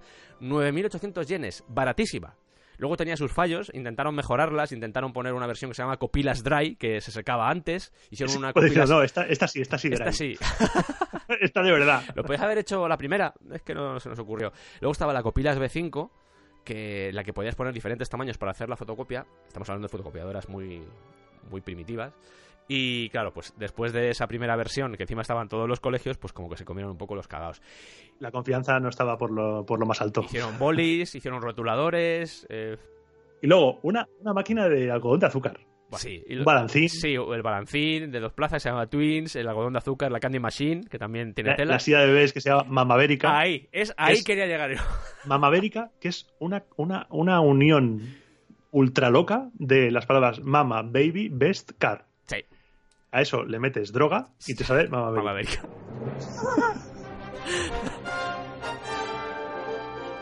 Me hace mucha gracia que los bolígrafos que hicieron, que eran non-dry, que no se secaban, ¿sabes? ¿Qué dices? Es que les, les molaba que no se secaran las cosas, como las copilas. ¿Para, ¿Para qué? O sea, ¿para qué quieres hacer una cosa, una tinta que no se seca? ¿Para qué? Cuéntamelo. Hiroshi, ven a qué momento. Hay gente que solo quiere ver el mundo arder. Así que afortunadamente, eh, Hiroshi y Nintendo cambian el foco y dicen, vale, yo creo que esto está bien, esto del material de oficina, el carrito para niños, para esas madres, esas jóvenes madres, y digo madres porque en esta época, pues, eh, Atufa, atufa machismo. efectivamente, muy machista. Y entonces se despiertan una mañana después de una fiesta empresarial rollo el lobo de Wall Street y dicen, ¿qué estamos haciendo con nuestra vida? Vamos a volver a lo que funcionaba. Oye, hay unas cosas que se llaman recreativas. ¿Qué os parece si...? Ah, pues mira, me parece bien lo de las recreativas. Hiroshi, Hiroshi. Hiroshi, Hiroshi. recreativas, recreativas, porque claro, se dieron cuenta de que la pistola de luz había funcionado muy bien, a pesar de que luego la de los 100 metros eh, había funcionado mal, pero se dieron cuenta de que realmente había funcionado mal por esos 100 metros y porque era muy cara, y dijeron, Exacto. oye, este camino igual no es tan malo como nos pensamos. Y dijeron, vamos a continuar por aquí, vamos a dejar de lado esto de los bolis y las historias estas. Entonces a Gunpei se le va la olla Sí, y dice, Hiroshi, Hiroshi, tengo una idea. Cómprame una escopeta y no hagas preguntas. y Hiroshi, pero... pero, Una escopeta. Nada, no hagas preguntas. pero Te lo cuento luego. Pero me tendrás que decir por qué, ¿no? No te voy a traer una escopeta así por la buena, ¿no? ¿Tú, tú confía en mí? ¿Tú confía en mí, primo? Sí, pero no sé. Bueno, vale, te compro una escopeta, venga. Yo te compro una Cómprame una escopeta. escopeta. Por mi muerto que te saco de pobre. Y le compró una escopeta. Claro, ¿y para qué le compra esa escopeta? Para hacer lo que lo petó. El, el que después se conocería el laser clay shooting, que lo que se lo que es es como un tiro al plato, un juego de caza, que aprovechó. ¿Recordáis las- los japoneses que les gustaba salir y empezaron a ir a, a los bolos, empezaron a ir a... Eso se fue a la, se fue a la mierda, Se cansaron de los bolos, sí. porque salieron los karaoke Sí. y aún a día de hoy siguen en los karaoke. Sí. Y un montón de salas abandonadas y ahí montaron los laser clay shooting que, como tú has comentado antes, eliminaban el problema del espacio. Sí, porque el propio espacio lo creaba Nintendo porque eran, eran los que compraban las salas. O sea, Eran, eran las salas, las primeras salones recreativos con esto, con el laser clay shooting. que el Laser Clay Shooting, al menos originalmente, era un tiro al plato. Es decir, eh, compran estas salas y lo que hacen es acondicionarlas para poder proyectar imágenes, en este caso un plato volando. Entonces lo que tenía que hacer el que tenía el arma en la mano era dispararle eh, pues, lo mismo, el mismo, prácticamente el mismo sistema que utilizaban en, En la, la en la pistola de luz, en la pistola de luz. En este caso, pues molaba más porque tú disparabas a ese plato y cuando la máquina detectaba que había apuntado bien ese plato, lo que hacía el plato era estallar. Entonces daba una sensación de realismo. Era como estar haciendo La imagen cambiaba y explotaba el plato. Claro, claro, eso era lo, lo que le molaba a la gente y por eso iba. De hecho, mola porque en las paredes, pues a veces eh, ponían decoración de bosque, ponían vegetación, montañas, como para que te sumergieras más en, en ese ambiente, en el ambiente como si estuvieras ahí en mitad del campo, pues disparando a un plato. Y eso fue una locura. Una locura comercial. Sí, porque las salas se llenaron. O sea, las salas se llenaron, una puñetera salvajada. Y hubo pedidos a, a lo bestia. Claro. De hecho, en esta época, estamos hablando ya de 1973, eh, se dio cuenta Hiroshi de que, de que sí, estaban ganando mucho dinero, pero que también les costaba mucho dinero. Sí. Abren una nueva filial, que es la Nintendo Leisure System Co. Ltd. Ujú. Y llega el 18 de octubre de 1973. Y yo sé que a algunos esta fecha os va a sonar. Llega el, el bofetón, otro más para Nintendo y para, y para el mundo. Es, es la crisis del petróleo. Los países árabes aumentan el, el precio del petróleo y, Y eso para un país que importa más del 98% de su consumo de petróleo es la ruina. sobre todo cuando trabajas con tanto plástico como trabajaban en esta época. ¿Y qué significa eso? Pues que los pedidos se van a la mierda. Tened en cuenta que estas máquinas costaban entre 4 y 4,5 millones de yenes cada simulador.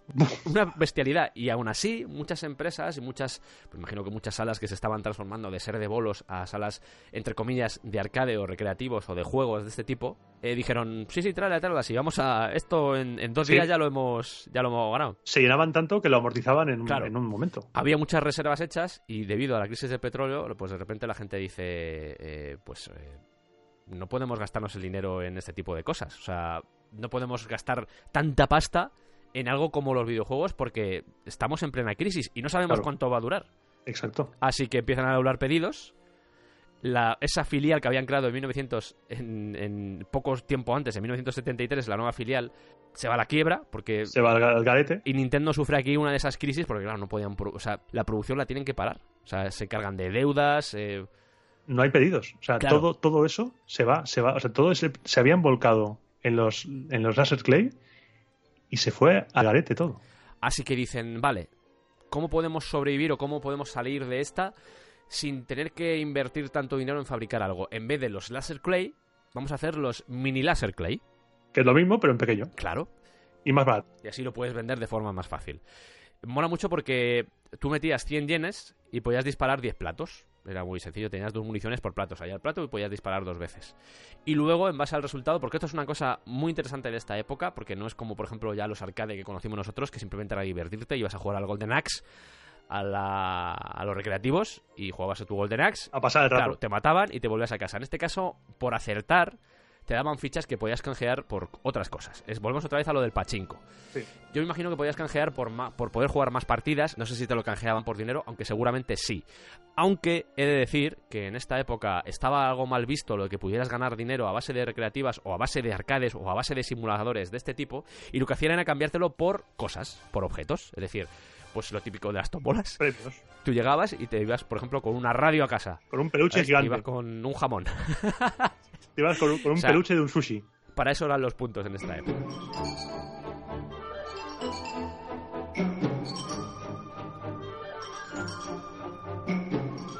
A Gunpei Yokoi, que en esta época seguía en plan rebanándose los sesos para ver por Claro. dónde podían salir, se le ocurre una tecnología que no sea tan cara de fabricar, porque sí, era el mini laser clay, era más barato que el laser clay, pero aún así seguía siendo caro. Entonces dice, ¿y si utilizamos, en vez de lo que estamos haciendo ahora, utilizamos películas de 16 milímetros? Y si mezclamos esto de las películas y, y lo del Laser Clay, Claro, a ver qué sale. Y ahí nace el primer modelo de la serie Simulation System, Wild Gunman. que es un triunfo porque además mola mucho el concepto. Es que es una máquina de duelos. O sea, tú eres eh, el salvaje oeste y tienes que vencer a, a tu enemigo en un duelo, a tu rival. Y según si aciertas, hay diferentes películas. Y es como si le estuviera matando de verdad. En aquella época era, era es una revolución. En esta época también surge un juego llamado Fascination, que no llegó a publicarse, pero que en Nintendo era muy conocido. Este Porque- juego Nintendo negará que existe. Sí, este juego Porque no es, no es lo que conocemos de Nintendo hoy. Family friendly. no. De hecho, seguramente por eso no salió, pero era igual que el pistolero. Pero imaginaos a una chica sueca rubia a la que tienes que disparar, sin matarla, obviamente, pero tienes que disparar para que se le quite la ropa. Así tal O sea, cual. baila, le quitas ropa, baila, le quitas ropa y al final pues, Nintendo. acaba desnudo. Nintendo, sí. Nintendo, Love Hotel, baila, le quita ropa. La oscura historia de Nintendo. Las siete oscuras historias de Nintendo. Más devastadoras. esta nueva serie de Simulation Systems, pues, eh, pues empiezan a funcionar muy bien porque no son tan caras como el Laser Clay y, y quedan más bonitas. Pero claro, Claro, y poco a poco se va aumentando, se va, se va mejorando cosa. el tema es que tú tienes este tipo de máquina en tu salón recreativo y el problema que hay es el tema de la luz. Porque para que puedas proyectar algo y quede realista y no quede como una cosa que tienes que hacer. Tiene que estar a oscuras. Claro, tienes que mirar así con los ojos así cerrados diciendo, ¿eso es un pistolero? ¿Ha disparado ya? No me estoy enterando. Para eso tienes que meter eh, sistemas o paredes antiluz, que fue al final lo que hicieron. Llegamos al 1976 y aparece el Shooting Trainer, que de nuevo lo empieza a petar. Empieza a comprarse para ferias, para parques de atracciones. Vuelve a utilizar otra vez el sistema de 16 milímetros que ya utilizaba el, el Simulation System. Aparecen otros juegos como para combates de avión, eh, de barcos, el Skyhawk, el Battle Shark, el Test Driver, que tenía hasta un volante, sí, hasta un volante. Un volante. Y se iba moviendo el coche con un circuito. Y aparece aquí uno de los elementos claves dentro de, de la historia de Nintendo, que es el EVR. El EVR que, que crea, crea un género que aún a día de hoy lo petan los salones recreativos. Que son las, las máquinas de azar de, de apuestas. Que empezaron, de hecho, con una carrera de hípica. eh, fue la primera. Tú pones ahí el dinero, apuestas por el caballo y la máquina, aleatoriamente, elige un ganador y, y ves la carrera. Es como ir a la hípica. Hay también de coches, hay de béisbol. de todo. Eh, es complicado de, de explicar, pero imaginaos un rectángulo muy grande en el que cada uno tiene su propia pantalla, está mirando como al suelo. Y ahí Es la- como, como un bingo, como Claro. jugar al bingo. Imagínate ahí todos puestos que se pueden poner en diferentes módulos. 10 jugadores. Sí. 10 jugadores a la vez pueden estar jugando. O sea, telita. Me hace mucha gracia porque estas máquinas, eh, ya la relación con Sharp, o igual es que Sharp no tenía ya estas innovaciones, pero ya empiezan a juntarse con Mitsubishi, que son los que empiezan a estar detrás de, de estos juegos, que ya se estaban haciendo en Estados Unidos, pero Sí. llegan a Japón y se empiezan a desarrollar en Japón gracias a Mitsubishi. Aquí ya estamos ya en los albores de, la, de los videojuegos. Aquí ya estamos a, a punto a punto, porque con la época de los arcades es cuando aparece Pong y cuando aparece el Space Invaders.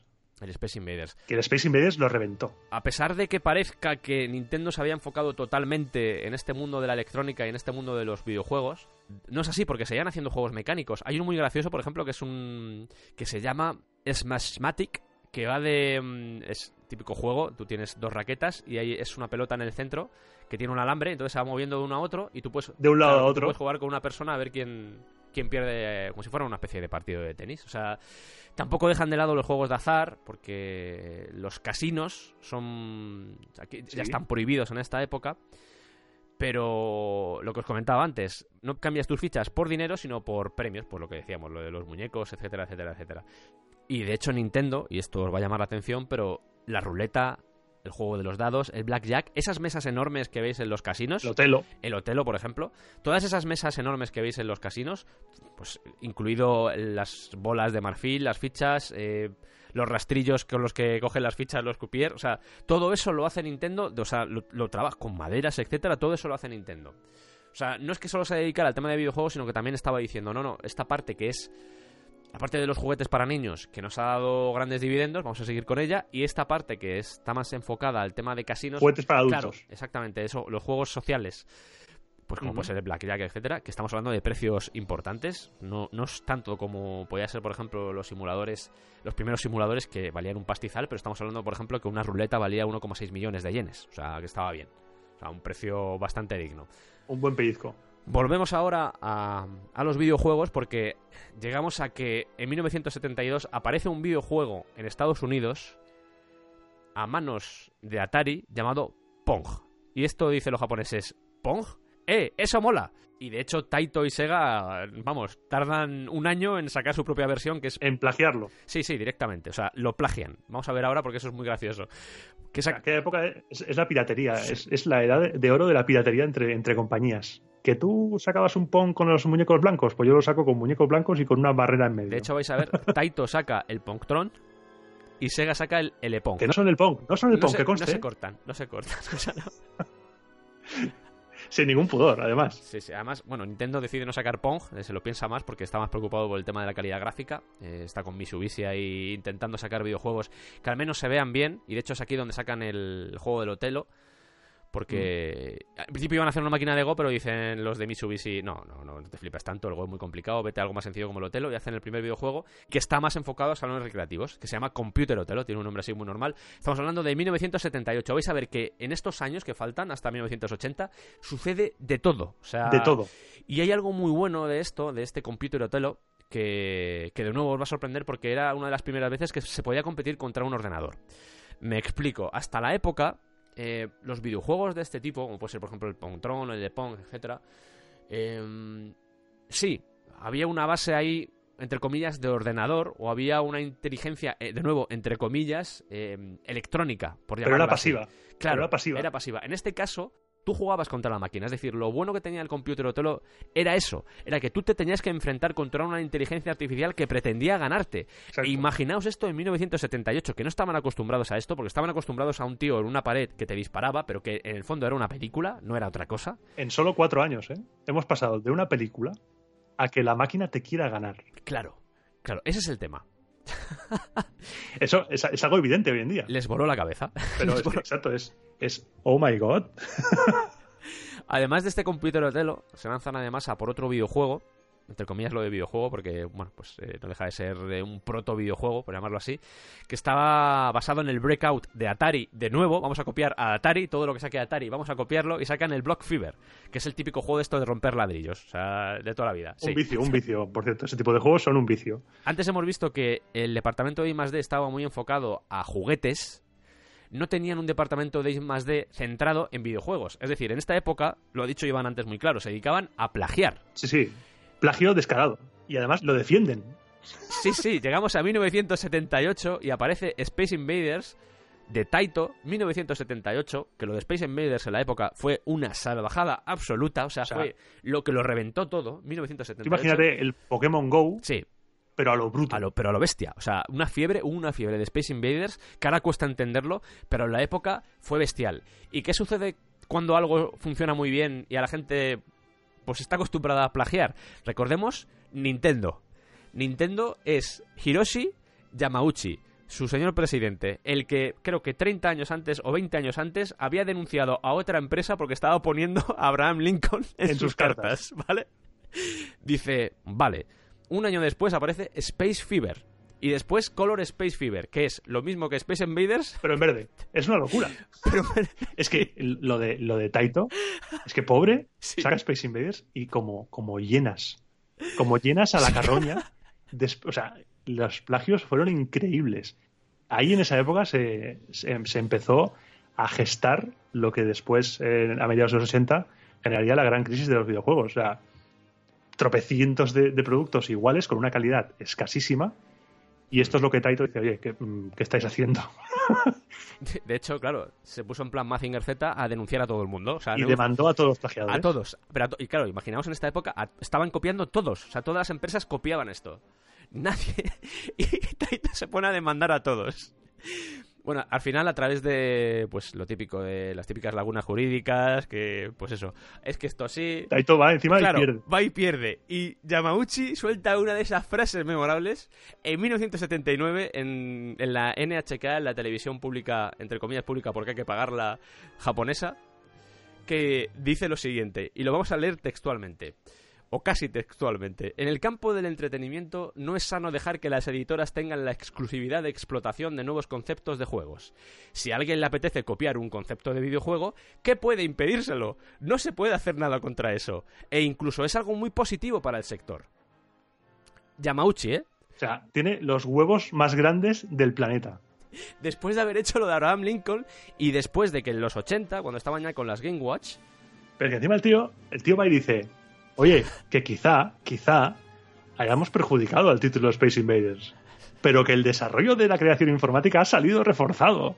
Hemos contribuido. Esto es bueno.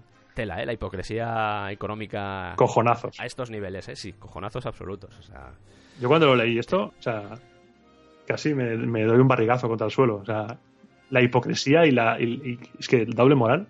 Encima tiene potra el tío, ¿sabes? Es como... Encima gana. Es que encima Taito. Es que ¿cómo, encima- cómo puede perder Taito esto? Claro, claro, cuando los juegos eran exactamente iguales. O sea, buscad en Google los títulos y es que es lo mismo. Es lo mismo, sí, es lo mismo. Es que entre Atari y Taito, yo creo que Nintendo sobrevivió en los años 70 y casi entrando en los 80. Luego ya empezaron ya a crecer por su lado, de nuevo. Pero es que sobrevivían a base, a base de eso. ¿eh? A base de navajazos. Es que eso es. De hecho, esto que vamos a contar ahora os va a sorprender, sobre todo teniendo en cuenta toda la batalla que tuvieron durante los 80 y parte de los 90. Aquí, si has nacido en los 80, finales de los 70, agárrate, Os va a estallar la cabeza. porque Nintendo, en aquella época, trabajó con Sega. Nintendo distribuyó en Japón juegos de Sega, arcades de Sega, como la, la Head On. Y Sega, Head on, ¿eh? Y, y Sega, a su vez, distribuyó en Occidente el juego de Nintendo Space Firebird. Me hace gracia porque el, el Head on es, es una especie de, de prototipo de Pac-Man. Que luego haría Namco. Que, o sea, que, que es tonto, seguramente Namco copió. Claro, claro. y además me hace mucha gracia porque eh, Nintendo también tuvo contactos y contratos con Namco a estos niveles, también de distribución, etcétera. O sea que es... había aquí un chocho montado. De nuevo vuelven a copiar otro juego del Atari 2600 que es el Frogger. El Frogger, copia, venga, que copia que es gratis. Total, si nos demandan, ganamos. Y yo creo que es un buen momento para hablar del Radar Scope. Porque, y, y seguramente vamos a, a llegar aquí Sí. al final, vamos a dejar a la gente justo. Nos vamos a meter un poquito en el año, en la década de los 80, pero, pero por una buena razón, ¿eh? Radar Scope lo- Sí. va a dejar el broche, el broche de oro. Porque claro, Radar Scope es un juego que utiliza unas pseudo 3D, rollo los títulos de Star Wars. Así un poco inclinado. Y en Japón eso triunfa. Entonces, claro, Hiroshi se estaba frotando las manos y dice, vamos a, vamos a exportarlo a Estados Unidos. Sí, Entonces, el yerno de Hiroshi, sí. el Minoru Arakawa, que es el que, el que está en Estados Unidos para implantar el Radar Scope, o sea, se, se llevan una hostia Así, hablando, hablando pronto. monumental. Entonces, Minoru Arakawa le pide ayuda a Hiroshi. Hiroshi, por favor, mándame algo. Mándame lo que sea, Mándame lo que sea. Entonces, claro, lo que tengas. Hiroshi llama a Gunpei Yokoi. Gunpei, por tu madre. O sea, hazme algo ya. O sea, tengo que presentarle algo a Arakawa para poder salvar la empresa otra, otra vez. Y Gunpei Yokoi llama a su vez a un joven empleado que quizá suena, Hmm. que se llama Shigeru Miyamoto. Y ahí sale Donkey Kong, Por necesidad, ¿eh? O sea, por... por necesidad, que será la placa que se enviará a Estados Unidos para sustituir a Radar Scope.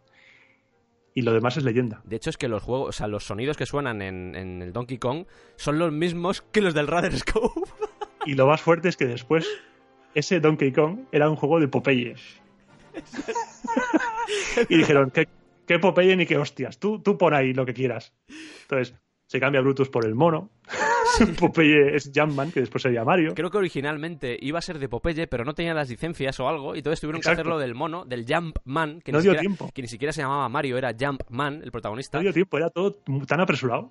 Recordemos que la historia es un mono que tiene secuestrada a la princesa y tú tienes que rescatarle, entonces te va tirando cosas y es... eh, mola mucho, la verdad es que el juego es muy divertido. Luego sacaron una versión que era de Donkey Kong Jr., que era el mono, cuando tú ya lo has atrapado, que tienes que rescatarlo.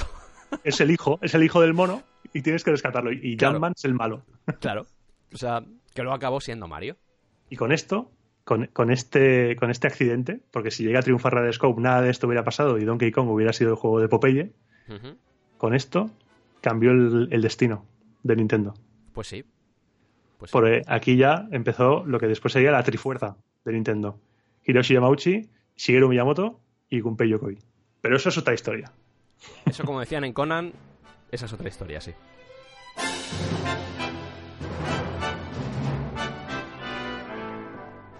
Cuando empezamos a preparar este programa, eh, nos planteamos si teníamos que hacer un programa que se dedicara a toda la historia de Nintendo. Y de repente empezamos a, a leer, empezamos a ver cosas y nos sorprendimos. Y una de las cosas que más repetíamos, o una de las frases que más repetimos durante la preparación de este programa era, ostras, tío, esto mola mucho, ¿eh? Esto mola mucho. Y acabó desembocando en decir, oye, ¿y si en vez de entrar en el mundo de las consolas, que es lo típico cuando se habla de Nintendo, ¿por qué no dedicamos un programa solo a la parte en la que no había consolas, empezando por las cartas, los juguetes, etcétera? ¿Por qué? Porque yo creo que es una parte de la historia de Nintendo que, en primer lugar, para algunas personas es totalmente desconocido y para otras directamente es una etapa de la que no hay mucha documentación o no se sabe mucho. Estamos hablando de una empresa que tiene muchos años, ya tiene más de un siglo. eh, sigue haciendo cartas, se dedica ahora más al tema de los videojuegos, consolas, etcétera, pero estamos hablando de una empresa que no ha perdido su raíz, sigue respetando lo que ha sido, lo que le ha llevado al punto en el que está ahora. Y que yo creo que todavía le queda mucho para hacernos soñar y para hacernos disfrutar. Es una empresa que se ha dedicado siempre a divertirnos. Y yo creo que eso Está claro que las empresas están creadas para ganar dinero y eso es eh, normal, es decir, Sí. tienen que subsistir de alguna forma, pero es una empresa que siempre su mayor objetivo, además de ganar dinero, ha sido divertir a la gente, sea como fuera. Que nos lo pasemos bien. Claro, y yo creo que eso siempre es loable. Y sobre todo si lo haces durante más de un siglo. Y a veces es arriesgado, porque en, el- en un momento en el cual las, las consolas, hablo de cuando salió Wii, Nintendo Wii, apostaban por el control normal, que salió el Wii Mode, la forma de controlar los juegos, esa, esa revolución, ese querer ir un paso más allá para divertirnos. Marca lo que es Nintendo.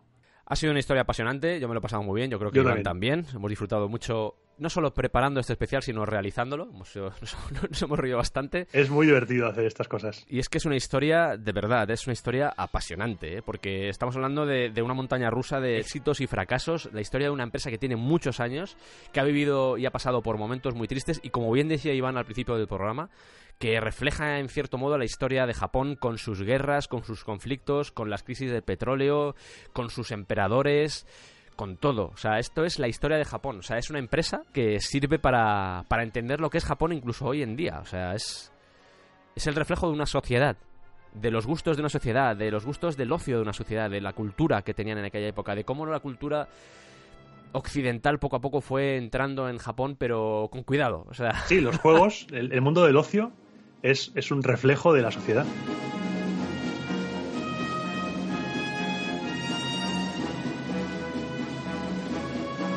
Ha estado bien, lo hemos pasado muy bien. Iván, no sé si quieres decir algo. Yo me lo paso, me lo paso, vamos, me lo paso bomba contigo. El descampado, pase lo que pase, sigue adelante como Nintendo. Yo creo que ese es el mejor cierre que puedo hacer a este programa. Gracias, Iván, por estar aquí. Gracias a ti por invitarme, Sergio. Es un placer como siempre. Y gracias a todos por escucharnos. Nos vemos en el siguiente especial. Hasta luego. Hasta luego.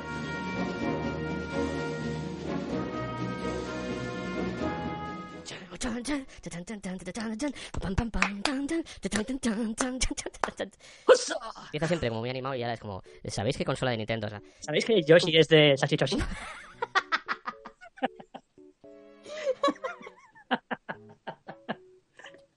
ay. Ya está. Y fin de programa. Y este ha sido nuestro especial de Nintendo. Gracias por asistir y espero que hayáis disfrutado. Vamos a seguir sacando material de calidad como este. Muchas gracias por escucharnos.